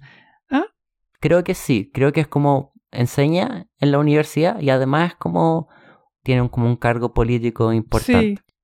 Y es como ya, esta gente es, eh, de verdad como que, sí, sí, como que tiene ciertas influencias en la realidad. Mm, Pero todos estos estudiantes que están esperando algún día como llegar ahí, sí. como que hablan, hablan por práctica, hablan para cuando realmente tenga sentido en algún momento. De hecho, ahí el único que intenta, ahí lo gracioso, por ejemplo, cuando Pascal se siente incómodo cuando habla, que no sabemos cómo interpretarlo, no, queda claramente si es como que se ríe en su interior, como de esta tipa que intenta hacerse, o un poco de vergüenza por sus faltas de lecturas, como que no lo sabemos. Pero eh, a diferencia de estos como dos novios, eh, o estos amigos universitarios que, que, hablan de las clases sociales y hablan de la revolución y hablan del antiimperialismo gringo. Eh, el que de, verdad como que se mete en política y participa en, en, en, comités y se vuelve como, no sé, jefe regional del Partido Comunista Italiano, es Pascuale, eh, que de verdad como que está practicando para hacer cosas desde joven y no cuando llegue su momento y sea viejo y le den el cupo. Sí, pero igual se mete en el partido, pero no se da a entender como que nunca vaya a tener un puesto importante. Es como quizás como dirigente, pero yo entendí como ultra regional. Como... Sí, exacto, sí, sí, sí, sí, sí, sí. Pero me refiero a que él que está haciendo cosas prácticas ahora ya. Ah, sí, sí, sí. Sí, sí, en ese sentido sí. Eh, por una cosa clasista también de la política, o sea, no, sí. Eh, él va a ser importante en el barrio que le tocó nacer. Sí, pues sí, esto de la democracia es como, no, cualquier persona puede llegar a ser presidente. Ser presidente. Pero, acá, en Chile como 80% de los gabinetes son como de los mismos cuatro colegios como más caros de Santiago. Y todos son primos y todos son primos o esposos de alguien. ah, ya, pero... Ya, volviendo eh, sigamos con la novela. Sí. Eh, Hoy, ¿qué más? Porque ya el, el final es como quizás la resolución de todo lo que... Sí. De los grandes conflictos, como que se van... O sea, como extinguiendo ya, como que los personajes se cansan de tanto como drama, como que llega a su punto de quiebre. O sea, sobre todo en el caso de Lila y su matrimonio y con. Punto de quiebre. Eh, casi de una manera eh, como tú lo dices, como no es como un quiebre así como tormentoso donde pasa una gran, un gran acontecimiento, sino que es como ya todo da lo mismo, como que ya no importa nada, entonces voy a tomar ciertas decisiones y si eso me mata o, no, o, cómo eso afecta a mi familia o no, porque muchas veces pensaba Lila, cómo esto le afectará a Arino y a mis padres, como que ya al final ya todo da lo mismo, como que Llegó a tal nivel de sufrimiento que ya no le importa lo que hagan otras personas porque sentía que todos se aprovecharon de su matrimonio y que fue así, que ya, ya no le debe nada a nadie, que ya hizo, ya casi como que cumplió ciertos papeles eh, y ya, ya era, ya me voy, me quiero ir de este lugar, no quiero eh, ver a ustedes nunca, nadie, nunca más, como que no importa si veo, no veo a mis padres nunca más, solamente como que me va a preocupar de mi hijo. Eh, mm. el hijo de Nino que Nino abandona, eh, que Estefano cree que es suyo, eh, pero que eventualmente también abandona. Oye, igual eso, lo del hijo, porque ya como en el, al comienzo de la primera novela, que empezamos con el futuro. Sí, sí, sí, sí. Y que ya como que sabemos que el hijo de Lila es como este perdedor, como este vago, como inútil, como este cero a la izquierda. Y es tan como trágico ver como el hijo de Lila se va a convertir en eso. Sí, como que ya sabemos que va a terminar mal, pero como ver un choque en cámara lenta. Como... Igual, mi pronóstico para cuando leamos las siguientes novelas es que, que le va a ir bien al principio en la vida y después va a caer como todo en esta novela. Como que después vamos a ver que de una mm. forma u otra su, su camino al abismo. Ah, sí. Mm. sí, y entonces después de esto, porque eh, vuelve, primero se va con Rino, o sea, con, con Nino, después se devuelve a su casa con Estefano. Eh, todas las escenas en ese tramo de la historia son trágicas, a Nina la golpean constantemente, eh, Estefano es un psicótico, es un desquiciado. Eh, además empieza a, tener una infidelidad con Ada y eso en vez de ser más permisivo con, con Lila, eh, porque él tiene una infidelidad, se vuelve más celoso aún, entonces no la deja salir nunca de su casa. Eh, por cada cosa que hace la golpea. La tiene, está como prisionera casi. Prisionera, prisionera, sí. Sí. hasta que después de ciertos enredos con Ada, porque Ada intenta meterse en la casa, al principio la golpean horriblemente, Estefano la golpea horriblemente porque se mete en su casa, pero después la termina aceptando. Estando embarazada. Estando embarazada, pero él no sabía aún. No lo estoy redimiendo, pero... Mm. Seguro que no sabía. Sí, porque ella dice que no se lo contaba a nadie, incluso Estefano, y se lo cuenta la segunda vez que llega. Ah, ya, ya, ya. A su casa. Eh, bueno, viven como en esta especie de concubinato. Estefano como con su esposa y su amante en la misma casa. Eh, Ada hace todo el aseo. Eh, y cocina y le lava. Igual este, ah, es todo tan triste en esta novela. Y todo está escrito con tan falta de sentimentalidad que, que es raro. Sí, sí, lo hace aún más como. Fuerte. Lo hace más. Sí, lo hace más fuerte que todo tenga tanto. Todo sea tan normal como que este personaje de Ada que es tan triste, que, que da tanta pena. Ahí, porque igual antes habíamos comparado como con hijos y amantes a lo que pasa en la novela, pero ahí como hay una clara diferencia que en Hijos y Amantes como que la escritura refleja como esa, esa como emoción. Sí. Pero aquí no. Y siento que funciona mejor acá. Como que me gusta más ese el contraste como entre lo que pasa y cómo es descrito que cuando como la escritura solo refuerza se siente más exagerado cuando... Sí, sí, o sea, creo que con en esa comparación sí estaría de acuerdo con, con, con, padres e hijos. Pero, pero cuando lo comparo con otras novelas como que me hace dudar, como que ah, a veces prefiero lo contrario. ¿Ah? ¿Como, como cuál? Eh, no sé, por ejemplo, ya una cosa súper eh, clásica, obvia, pero no sé, Madame Bovary. Eh, ya, ya. Donde está escrito para generar un efecto, sí o sí. Eh, cada frase está absolutamente pensada para que añada a la emoción que quiere dar. Ya, eh, sí. Y ahí digo que sí, ahí triunfa por... por... O sea, esa novela, eh, así como hablan a veces de los cuentos de triunfar por knockout, siento que uno triunfa por knockout cuando como que lo apunta como todo a una sola cosa como que todos los esfuerzos como que van a una a, un punto y entonces como que hay una gran, gran desbordamiento que es lo que le pasa a Lila eh, de emociones. Sí. Pero sí, es que depende, depende, o sea... No, obvio, obvio. Sí. Aquí funciona muy bien y quizás como que el mismo contraste como que quizás no le saldría igual de bien a otra persona, a eso me refiero.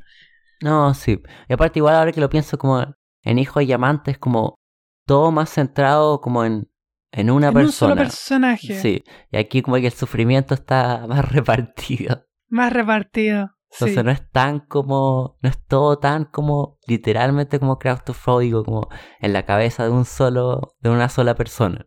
Sí. Aquí como que tenemos como, ah, nos aburrimos un poquito, ya se está volviendo como demasiado terrible en esta parte, vamos a ver cómo está como pasando mal esta otra persona. Sí, sí. Al es como el tono es el parecido, pero al menos cambia un poco el, escenario. Hay un poquito más de variedad. Sí, eh, diciéndolo como con algo que hayamos leído, por ejemplo, con, con, con el Ministerio de la Felicidad Suprema. Eh, ahí sí siento, por ejemplo, que, que intentan como, o sea, que la autora intenta como ajustar eh, su estilo a lo que está pasando a veces. Cuando hay escenas tiernas, como que las, las hace muy tiernas. Cuando hay escenas como chistosas, las hace muy chistosas. Ah, Cuando hay escenas horrorosas, las hace muy horrorosas. Aquí como que te dice todo de una manera más o menos parecida, pero para generar algo genial, algo... No, sí. Eh, como que es interesante lo, que logro. Como, de hecho, creo que es incluso como muy, muy loable, porque no sé cuántas veces lo he visto en otras, en otras literaturas, eh, describir de manera tan prosaica, pero, pero para generar eso. O sea, es que deja que las situaciones como que hablen, por, sí, mismas. Sí. sí. Sí, y aparte es como tan evidentemente trágico o lo que sea sí. lo que ocurre y que como que no hay que ¿cómo decirlo? Es como cuando una película hay una escena triste y además te ponen música triste. Sí, como sí, que refuerza y se vuelve como ah, como no soy tan imbécil. me doy cuenta, no sé, pues si hay un niñito que su mamá se acaba de morir, no me pongáis como una música trágica. Sé que es trágico. Sí, sí, es una muy buena descripción como en términos como de cine. Esta es como una escena donde alguien golpea a otra persona más débil sin música. Entonces como que No hay música de fondo en solamente esta quedas con la escena. Sí, no hay música de fondo. No he visto la...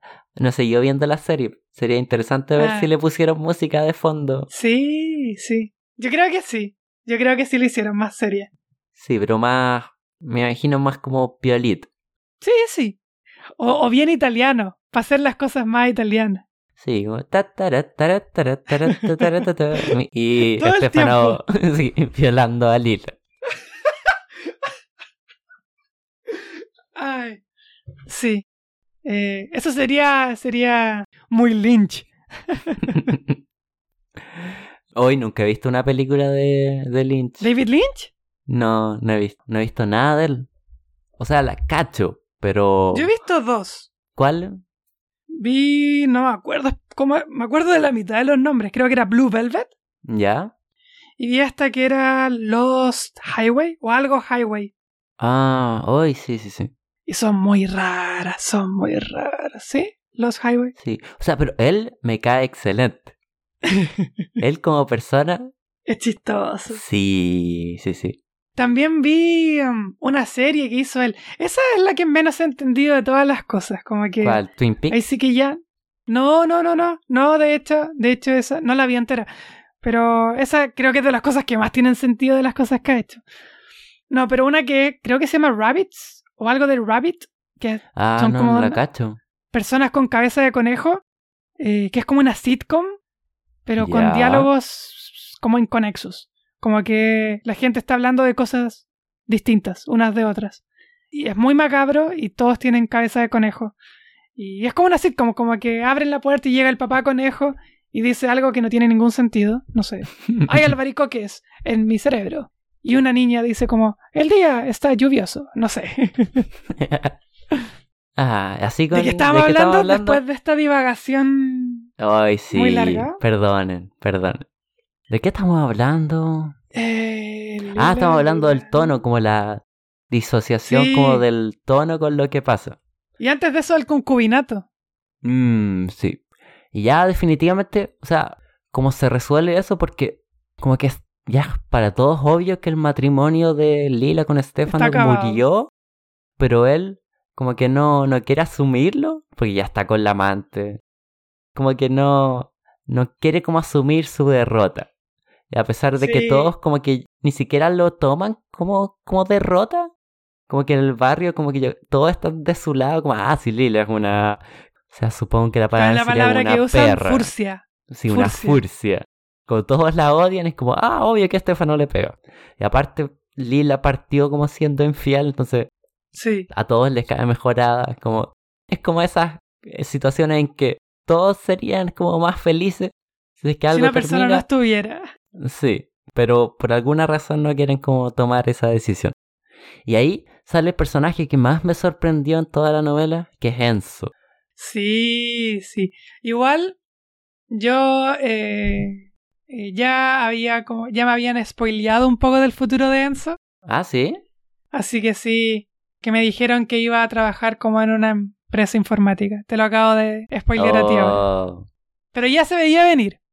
A mí lo que me había spoileado de esta novela es que Estefano violaba a Lila en su noche de boda. Ah, pero es la primera escena. No, sí, así que no fue tan terrible. Pero gracias por spoilearme el resto. No, pero igual con el final de esta novela Sí. se asume que, que algo va a pasar. Si están estudiando informática, no pueden no. Es como lo de los cuentos de Chejo. Si hay una escopeta en la primera escena del teatro, como que tiene que ser disparada en algún momento. Y ahí también es cuando vemos como lo bien planeado, como porque Sí, en el capítulo sí, anterior sí, estábamos discutiendo de que igual hubiera funcionado como libro independiente, La amiga estupenda, pero ahora empezamos a ver como esas semillitas que plantó en, en el primer libro que están empezando como a, a germinar en los siguientes, porque veíamos que Enzo en esta competición de matemáticas como que mostró que tenía potencial, pero los profesores como que, ah, no lo pescaban, porque, ah, este es el desordenado. Y muestra que en verdad, como calladito, piolita, estudió por sí solo, sacó como la, la media, supongo que sería como acá. Y es como, es inteligente. Es como el personaje también más sensato de toda como la del Sí. barrio. Y más apreciable, como, y más También, responsable. Como que si nos ponemos, nos queremos poner como moralistas, eh, como que es el que hizo las cosas de la manera más correcta. eh. Como que se quedó en su casa, eh, trabajó hasta que muere la madre.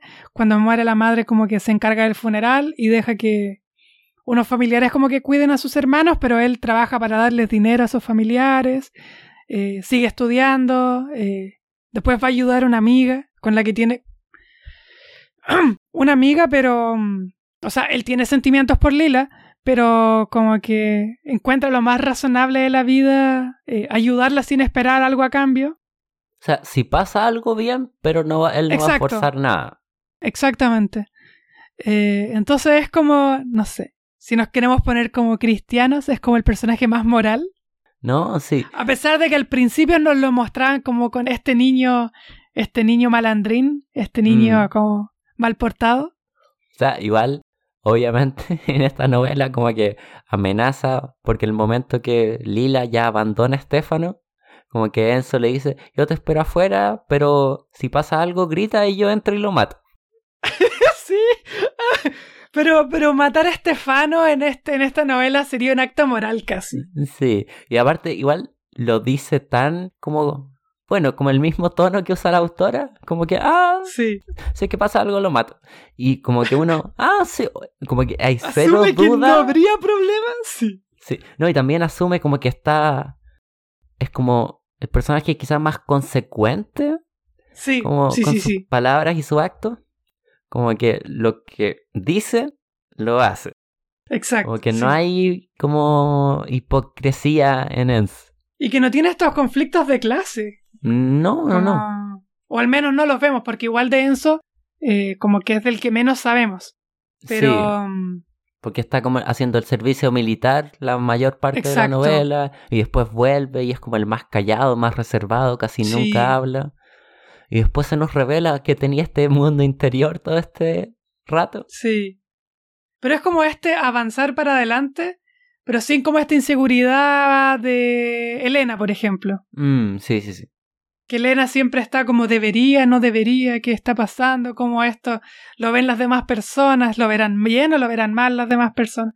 Como que Enzo al parecer como que, sí, e- en este momento como que lo que me hace más sentido es que estudie esto, porque así tengo tiempo para trabajar y cuidar de la casa por mientras, y ahora que se murió eh, mi madre y no tengo como la experiencia para cuidar de mis hermanos porque eh, soy muy joven todavía, se lo voy a dejar como una tía y me voy a encargar de trabajar, pero también voy a seguir estudiando, como que hace las cosas como, bueno, él es como un matemático, eh, como de manera lógica, eh, Sí. como hagamos los pros y los contras de esta situación, como que qué es el, el- el camino más eh, como con mejor costo-beneficio posible Mm, sí, sí, sí. sin solo pensar en el dinero, que, que es como lo pensaría Estefano o, o los Solara, que es cuál es el método más costo cuál es el mejor costo-beneficio, solo pensando en el dinero.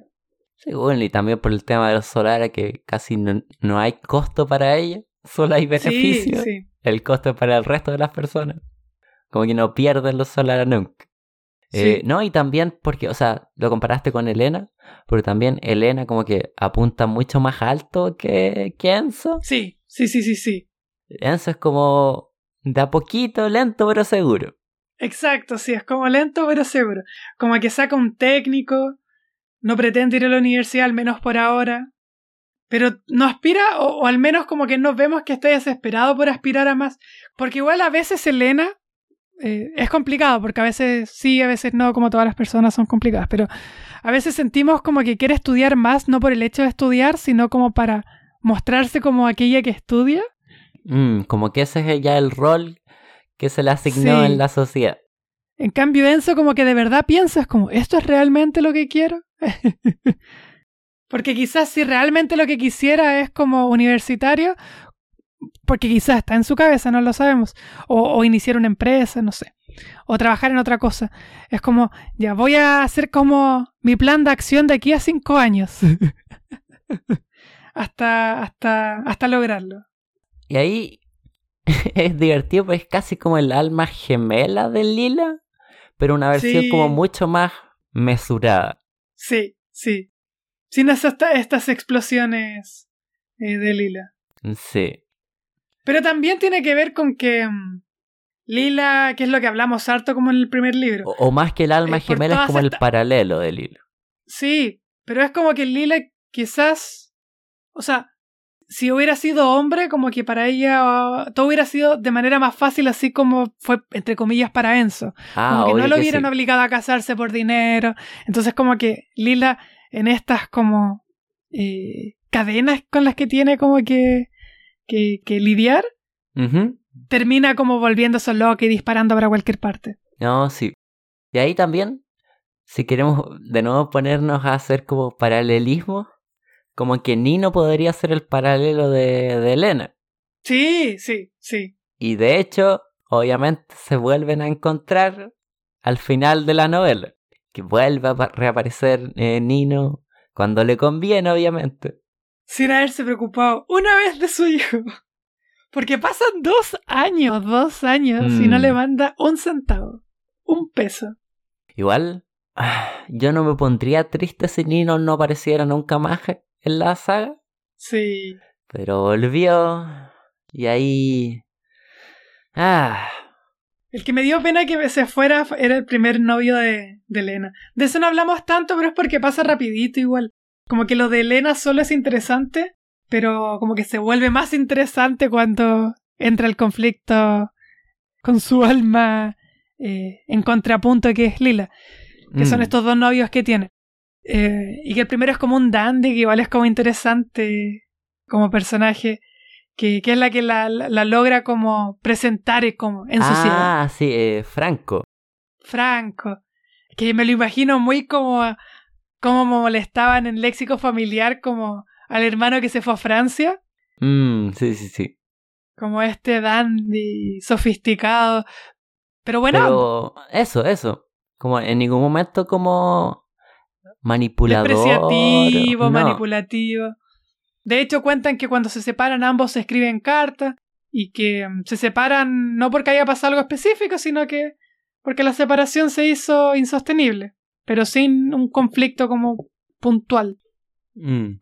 ¿Y qué te, qué te pareció como el, el, último, la última pareja último de novio? Elena, Pietro, que Uh. supuestamente se van a casar? Sí. Él también es ¿Crees como... que se va? Ya. Eh, Ah, pronóstico, Ya, apuesta. apuesta. ¿Se, ¿Se casan o no se casan? yo digo que sí se casan. Yo también digo que sí se casan. Pero obviamente no va a funcionar. No va a salir bien. Pero yo digo que sí se casan. ¿Y qué va a pasar con Nino? Con Nino, yo creo que se va a hacer amante de Elena. Ahora. Sí. Yo creo que lo va a intentar. No sé cuánto irá a funcionar, si funciona como al principio y después no más. Creo que están esas dos opciones. O que es una cosa así a largo, a largo plazo. Mm, ahí no sé, no sé. Y que va a haber un conflicto con el hijo de Nino. Yo creo. Sí. Porque sí. si se empareja o si vuelve a mantener una relación, eh, no sé, de amistad, si es que no pasa, eh, eventualmente va a volver a Lila. Porque Elena está pegada a Lila.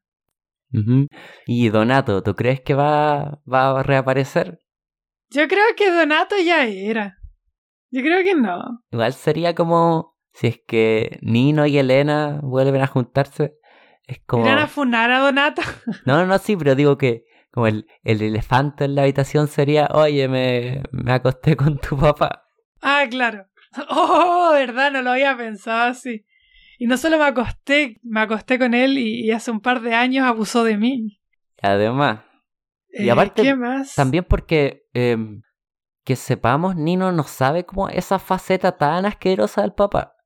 Como que le cae sí. mal nomás, pero no sabe cómo, hasta qué punto, sabe que es como mujeriego y mentiroso, pero no sabe cómo hasta qué punto ha llegado Donato. Exacto, sí. Ah. ¿Y cómo te cae el nuevo pololo de Elena? Mm, me cae en general bien, pero es como súper cuadrado Sí, sí. Como casi matemático, a pesar de que es como estudia como, creo que filología o filosofía, una de esas dos cosas. Siento que es como un personaje que está un poco como en el espectro. No, sí, sí, se nota. Como, como, como autista. Sí, igual por el tema, sobre todo, cómo reacciona la novela que escribe Elena, porque es que Elena escribe una novela. Y es muy importante. Sí. Aunque es algo que ah, a mí siempre me causa conflicto, no sé si a ti. ¿Qué cosa? A mí siempre me causa conflicto las novelas que se tratan de gente que escribe novelas. Mm. Como que inmediatamente como que mi cabeza como que enciende como lucecitas de alerta. Y es como, ay, ¿me va a hablar de sí mismo todo el rato? Como... O sea, pero también porque asumimos ya que la novela que estamos leyendo es una novela. O sea, dentro del mundo de la historia es como un objeto físico, como escrito por una escritora. Que se llama igual que la Elena. Sí, porque es ella. Ah, sí, sí, sí.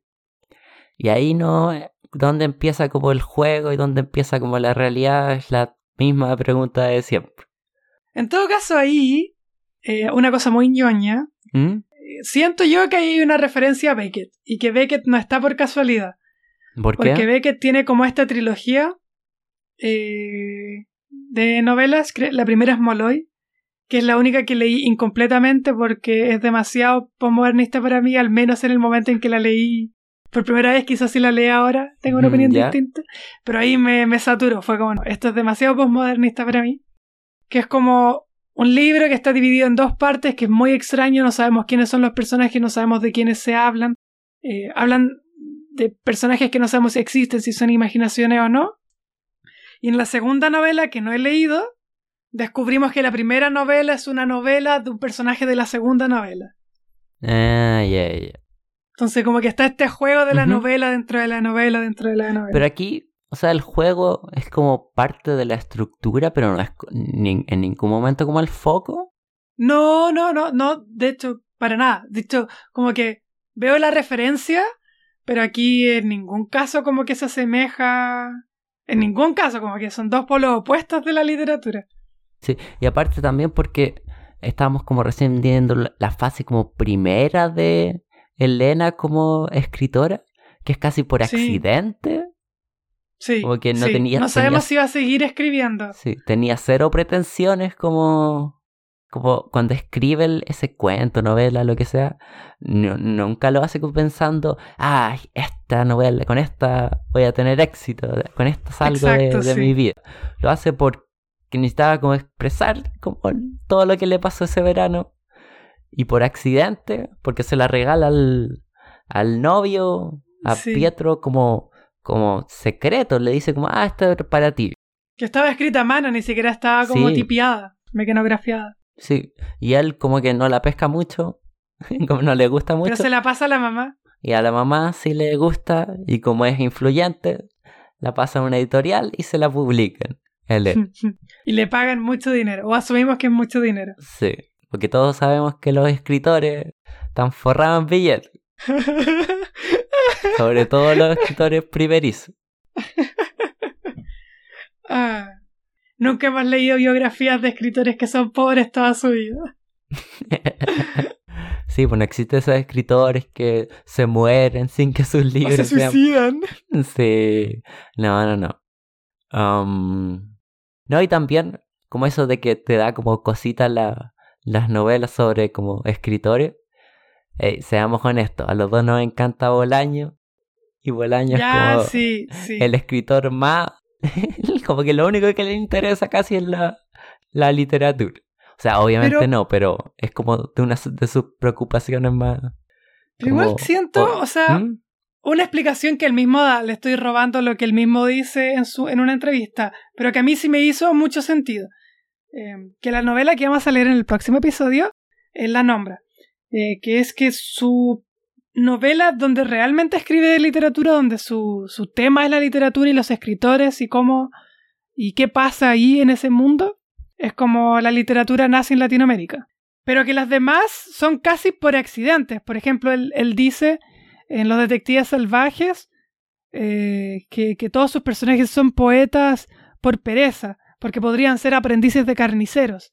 Y, y, y, y por pereza, por, por basarse en sus amigos y no int intentar como aprender cómo es la vida y qué términos se usan Sí. eh, en el mundo de los aprendices de carnicero, usa lo que ya sabe, pero que sí.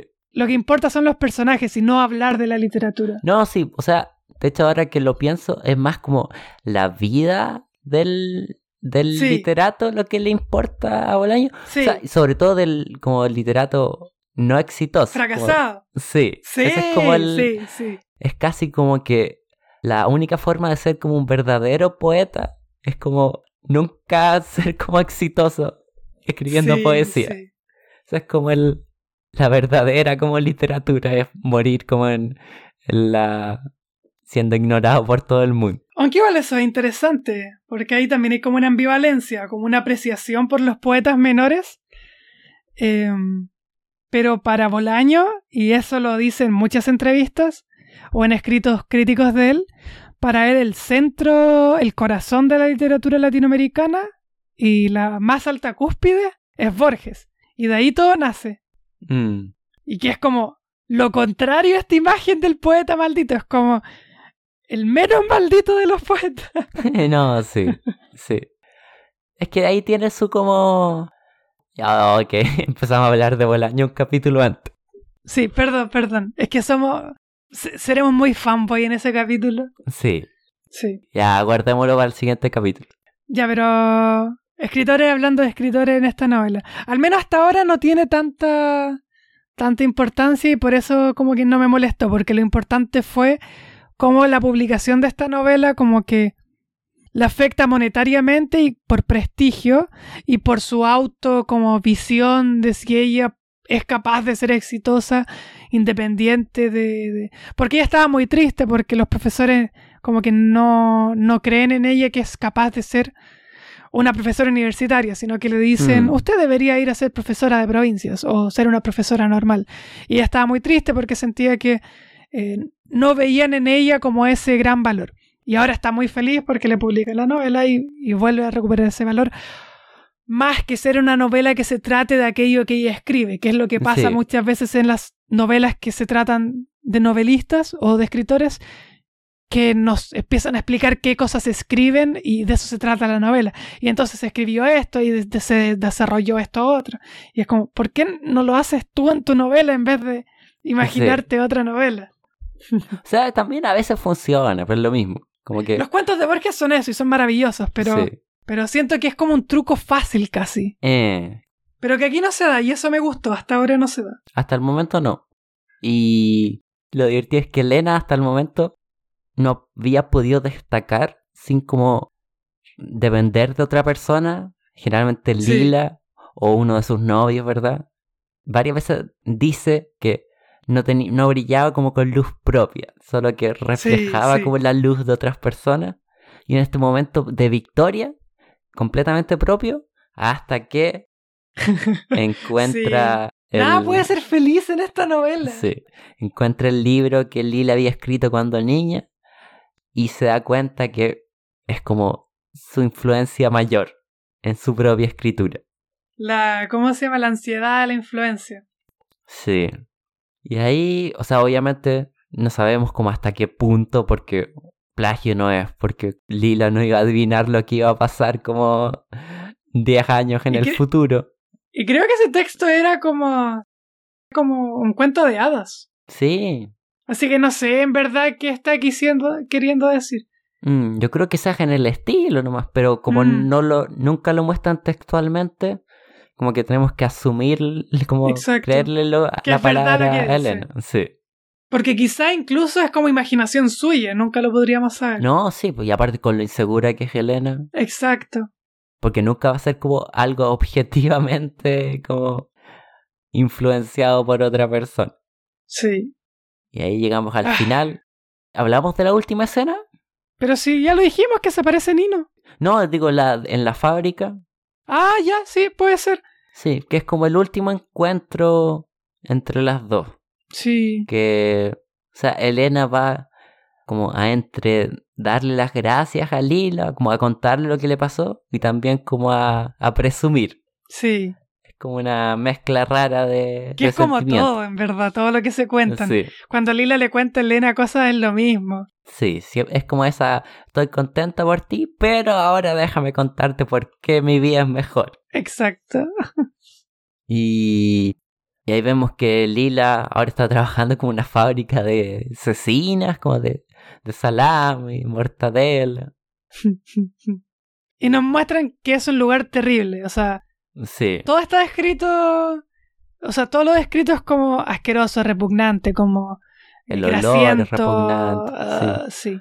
Lila está como con herida. Pero al parecer es muy así. Yo nunca he ido a un matadero, pero una amiga una vez me contó que trabajó como un día en un matadero y que ¿Mm? no podía ser más, más asqueroso y más traumático eh, ver ahí como... Aunque era distinto porque esto es como que hacían cecina, pero ahí como que estaban estas máquinas que con- cortan carne como muy muy rápido y que decía que solo genera náuseas todo el tiempo. Me imagino.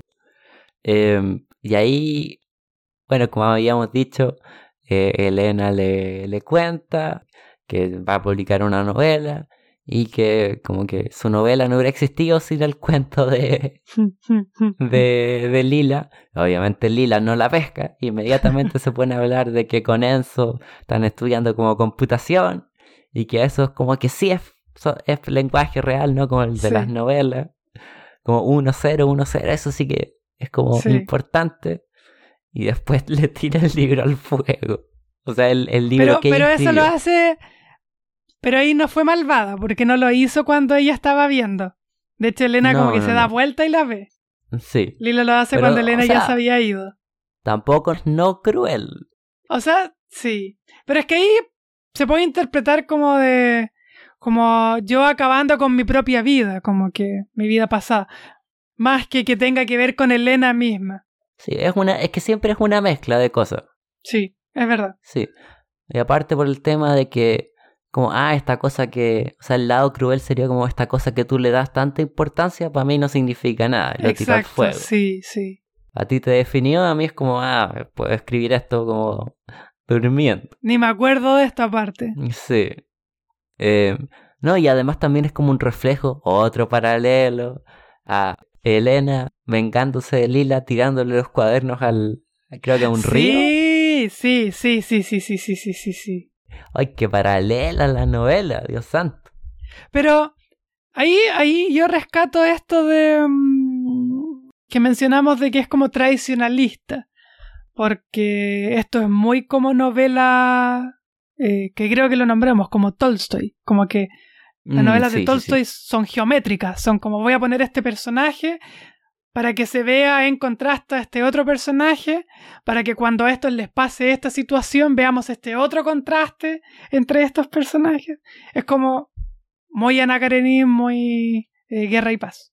No, sí, está, está estructurada de esa manera para Sí. crear como esos contrastes. No es como, no es accidente para nada. Se nota que Eh. está como muy minucio- minuciosamente como planeada. La Creo- estructura como Sí. de todo. Creo que es, creo, creo, quizás estoy mintiendo, pero creo que Vargas Llosa hablaba de esta, de esta diferencia, o Bolaño, o no me acuerdo quién lo hablaba, pero uno de estos escritores hablaba de que había dos tipos de novela, que estaba como la novela en que el autor es como un arquitecto y la novela en que el autor es como un explorador. Eh, y esta es como 100% arquitecto, como que... No, sí, sí. O sea, quizás los exploradores que la dinámica es tan como nebulosa de ellas dos. Sí. Como que eso siempre es como ambiguo. Eso es como lo más como extraño de la novela. Pero en términos como estilísticos y de estructura es como ultra como planificada. Sí, sí, sí, sí, sí, sí. Y yo creo que eso sería. Ya, ya hemos hablado suficiente. Tengo unas ganas de seguir leyendo la... O sea, hace tiempo no me había como sentido tan como emo- cautivado o emocionado ¿Por por una saga? como- Sí, y aparte porque la segunda siempre es importante porque si la primera es buena es como, ya, fue un accidente la primera Sí. y aquí se va todo como al, al traste o en verdad como que es, eres buena. Y aquí Demuestra se que es reafirma buena. completamente, sí, es buena. Entonces ya ahora es como confianza absoluta en que sabe qué está haciendo la, la señora Ferrante. O el señor Ferrante, pues sí. Una mujer escribiendo novelas buenas, no, pues no. Al- algo raro tiene que haber ahí. todo caso, oh, bueno, ahora que lo dices así, como que deja de tener sentido lo que yo había pensado. ¿Qué Pero, cosa? eh, es que igual es como obvio que es mujer. Es que lo decía porque mm, se nos va a romper la matemática. ¿Por qué? Porque vamos a tener más escritores hombres que escritores mujeres. Ah, si es que es hombre. No, no, no, si es que es, si es mujer. Porque ¿Por qué? se va a repetir cuatro veces la misma escritora. Significa que van a haber tres Ah. escritoras mujeres menos en el total. Ah, sí. Así que yo busqué, para ¿Mm? cuando terminemos esta, una tetralogía que quiero leer. ¿De hombre? Sí. ¿Cuál? Eh, pucha, esta parte sácala porque no me acuerdo bien. Eh, es que es como la... ¿Te acordáis de Nerd Writer? El ¿Sí? bloguero. Ya, él siempre hablaba de una novela que es como su novela favorita. Que es como una tetralogía eh, que se ¿Mm? llama como de no sé cuánto quartet o quintet. ¿Ya? eh, que se trata como de eh, Alejandría, como en Egipto, como en los años 20. Ah. Ah, como una novela histórica. No sé si es histórica, pero como que siempre me ha llamado la atención y, es- y, es- y Bloom la considera dentro del canon, entonces como que me, me llamó la ¿Cómo se atención. llama? Te- mira, dame un segundo. Pero esto, esto va a ser como en cuatro meses, cinco meses más, porque No, sí, sí, sí. Eh, ya, sí, el Cuarteto de Alejandría se llama. De Lawrence Durrell. ¿Cuánto? Lawrence Durrell. Ah, suena bien. ¿Sí? Eh, Así que ahí vamos a balancear las cosas. Sí. ¿Cómo se llama el siguiente libro de, de esta saga? Eh, oh, eh, ya busquemos al tiro. Más Que lo silencios vamos a que vas a tener leer, que eh, sacar. supongo, en... Sí, en, en cuatro capítulos más. ¿Sí? Porque vamos yo- a seguir leyendo. O sea, si es que no lo hiciéramos en el podcast, igual yo lo terminaría leyendo. Sí, sí. Eh, esta cosa matemática sí es como más por TOC. Como que me estresa, me estresa pensar que no va a Ah, haber un igual número como de autores. Eh, es La mica genial, Historia de un novo, eh, Crónicas del desamor, Eh, ya, se viene. o Crónicas del mal d'amore. o sea, no sé si sabemos así. que va a ser como divertida. Todo Sí. va a salir bien. Y la última, ¿cómo se llama? Eh, Historia di chi fugge di chi resta. No sé, las deudas del cuerpo. Ah. Ah, bueno no, el libro. creo que me ¿Ah? equivoqué. No, no, no, me equivoqué, me equivoqué, ¿No? me equivoqué. Eh, Crónicas del mal de amor, Crónicas del desamor. Eh, es como una compilación de la primera y la segunda. Ah. Eh, el tercer volumen se llama Las deudas del cuerpo y el cuarto La niña perdida. Ah, Que me imagino que va a estar como en el presente, porque Lila al principio de la novela desaparece. puede que sí. O quizás no. O quizás no. Aparecerá Lila. En Aparecerá una de Lila. Elena mató a Lila y está escribiendo este libro como coartada. o todo fue un sueño. O todo fue un sueño. Quiero ver Lila el futuro de Erinucho. Quiero saber qué, cómo, cómo va a crecer Erinucho. Eso me interesa. Mm, sí, ¿qué pasará con, con Enzo, con Antonio? Que no lo, hablamos mucho de él. Está en Alemania. Pascuale me interesa. ¿Sí? Sí. Mm, puede que sí. Eh, todo me interesa un poco. Quiero, quiero saber de la familia Solara. Pero meterme dentro. Que hable el papá. Y también porque esta novela termina como supuestamente como se vendrá la venganza de, de Miquel de Solara contra Lila por abandonarlo. Verdad, verdad, verdad. Como que dejan eso abierto. Sí, sí. Así que tenemos harto para, para Ya. pensar. Ahí, ¿Qué ocurrirá? ¿Qué ocurrirá? Sí, les recomiendo mucho la novela a ustedes, 30 personas que nos escuchan. Si no leyeron la primera, ¿por qué están escuchando esto? No sé. Eh, pero léanla. Léanla, escuchen el podcast sobre ese primer libro, después léanse la segunda, escuchen este segundo capítulo, recomiéndenselo a todos sus amigos, a su familia, a su abuelita, todas sus personas, Léalo en voz alta, léalo en voz baja. Pero sobre todo escuchen el podcast. Eso es lo más importante. Hartas veces. Cámbiense de cuenta y vuelvan a escuchar. Para hacernos sentir mejor sobre, Nosotros mismos. sobre nosotros mismos. Como la Sí. inseguridad de Elena. Mm, Yo en muchas cosas. eh, es con el, creo que el que con el que me siento más identificado es con Elena. o sea, sobre todo para nosotros que somos como Que estudiamos letras. literatura. Sí. Pero igual ahí, como si hubiéramos conocido a Elena, hubiéramos sido de las personas como que son naturalmente cultas. O somos Es esas que- personas que lo están fingiendo solamente. Pucha, ahí alargaríamos el podcast, así que la voy a hacer muy corta, pero. mm, Pero yo cuando llegué a letras, porque yo soy de región y me fui a vivir a la gran capital. Todo- eh, Estos guasos de viña. Sí, estos guasos de Viña del Mar. eh, ¿Tenían como internet en viña? Pero teníamos que hacer girar un molinillo, Ah, ya. porque no había electricidad. Tenían que hacer girar ese reloj de flores y con eso Sí. Generar la electricidad. Efectivamente. Eh, ya cuando hice mi viaje lleno de esperanzas desde San Rodosendo eh, eh, a, la, a la gran capital, yo pensé que toda la gente de la Facultad de Letras iba a ser muy lectora y se habría leído todo y iba a quedar como un ignorante porque no me había leído nada. Eh, como que solamente conocía como a Murakami y a Borges y era como y dos cosas y a Bolaño y eran como las tres cosas que leía. Y después caché que estaban todos en la misma y de que nadie leía tanto tampoco. Sí. Bastante malos para leer. sí, la gente de letra. O sea, siempre hay como uno o dos que no Sí, están ahí para sí. hacernos sentir mal al resto. De hecho, o sea, yo creo que tú eres de los que más ha leído de como de la generación. Y se nota bastante en este podcast. Eh, eh, mi ñoñez innata. Eh, Pero- ahí, más que yo, ¿Mm? más que yo, eh, nuestro ayudante, ¿tú sabrás a cuál me refiero? Él yo creo que es ya, sí. el que cae en el estereotipo. Sí, sí. Aquel, aquel ayudante que ahora creo que está en el extranjero estudiando. Ya, adiós.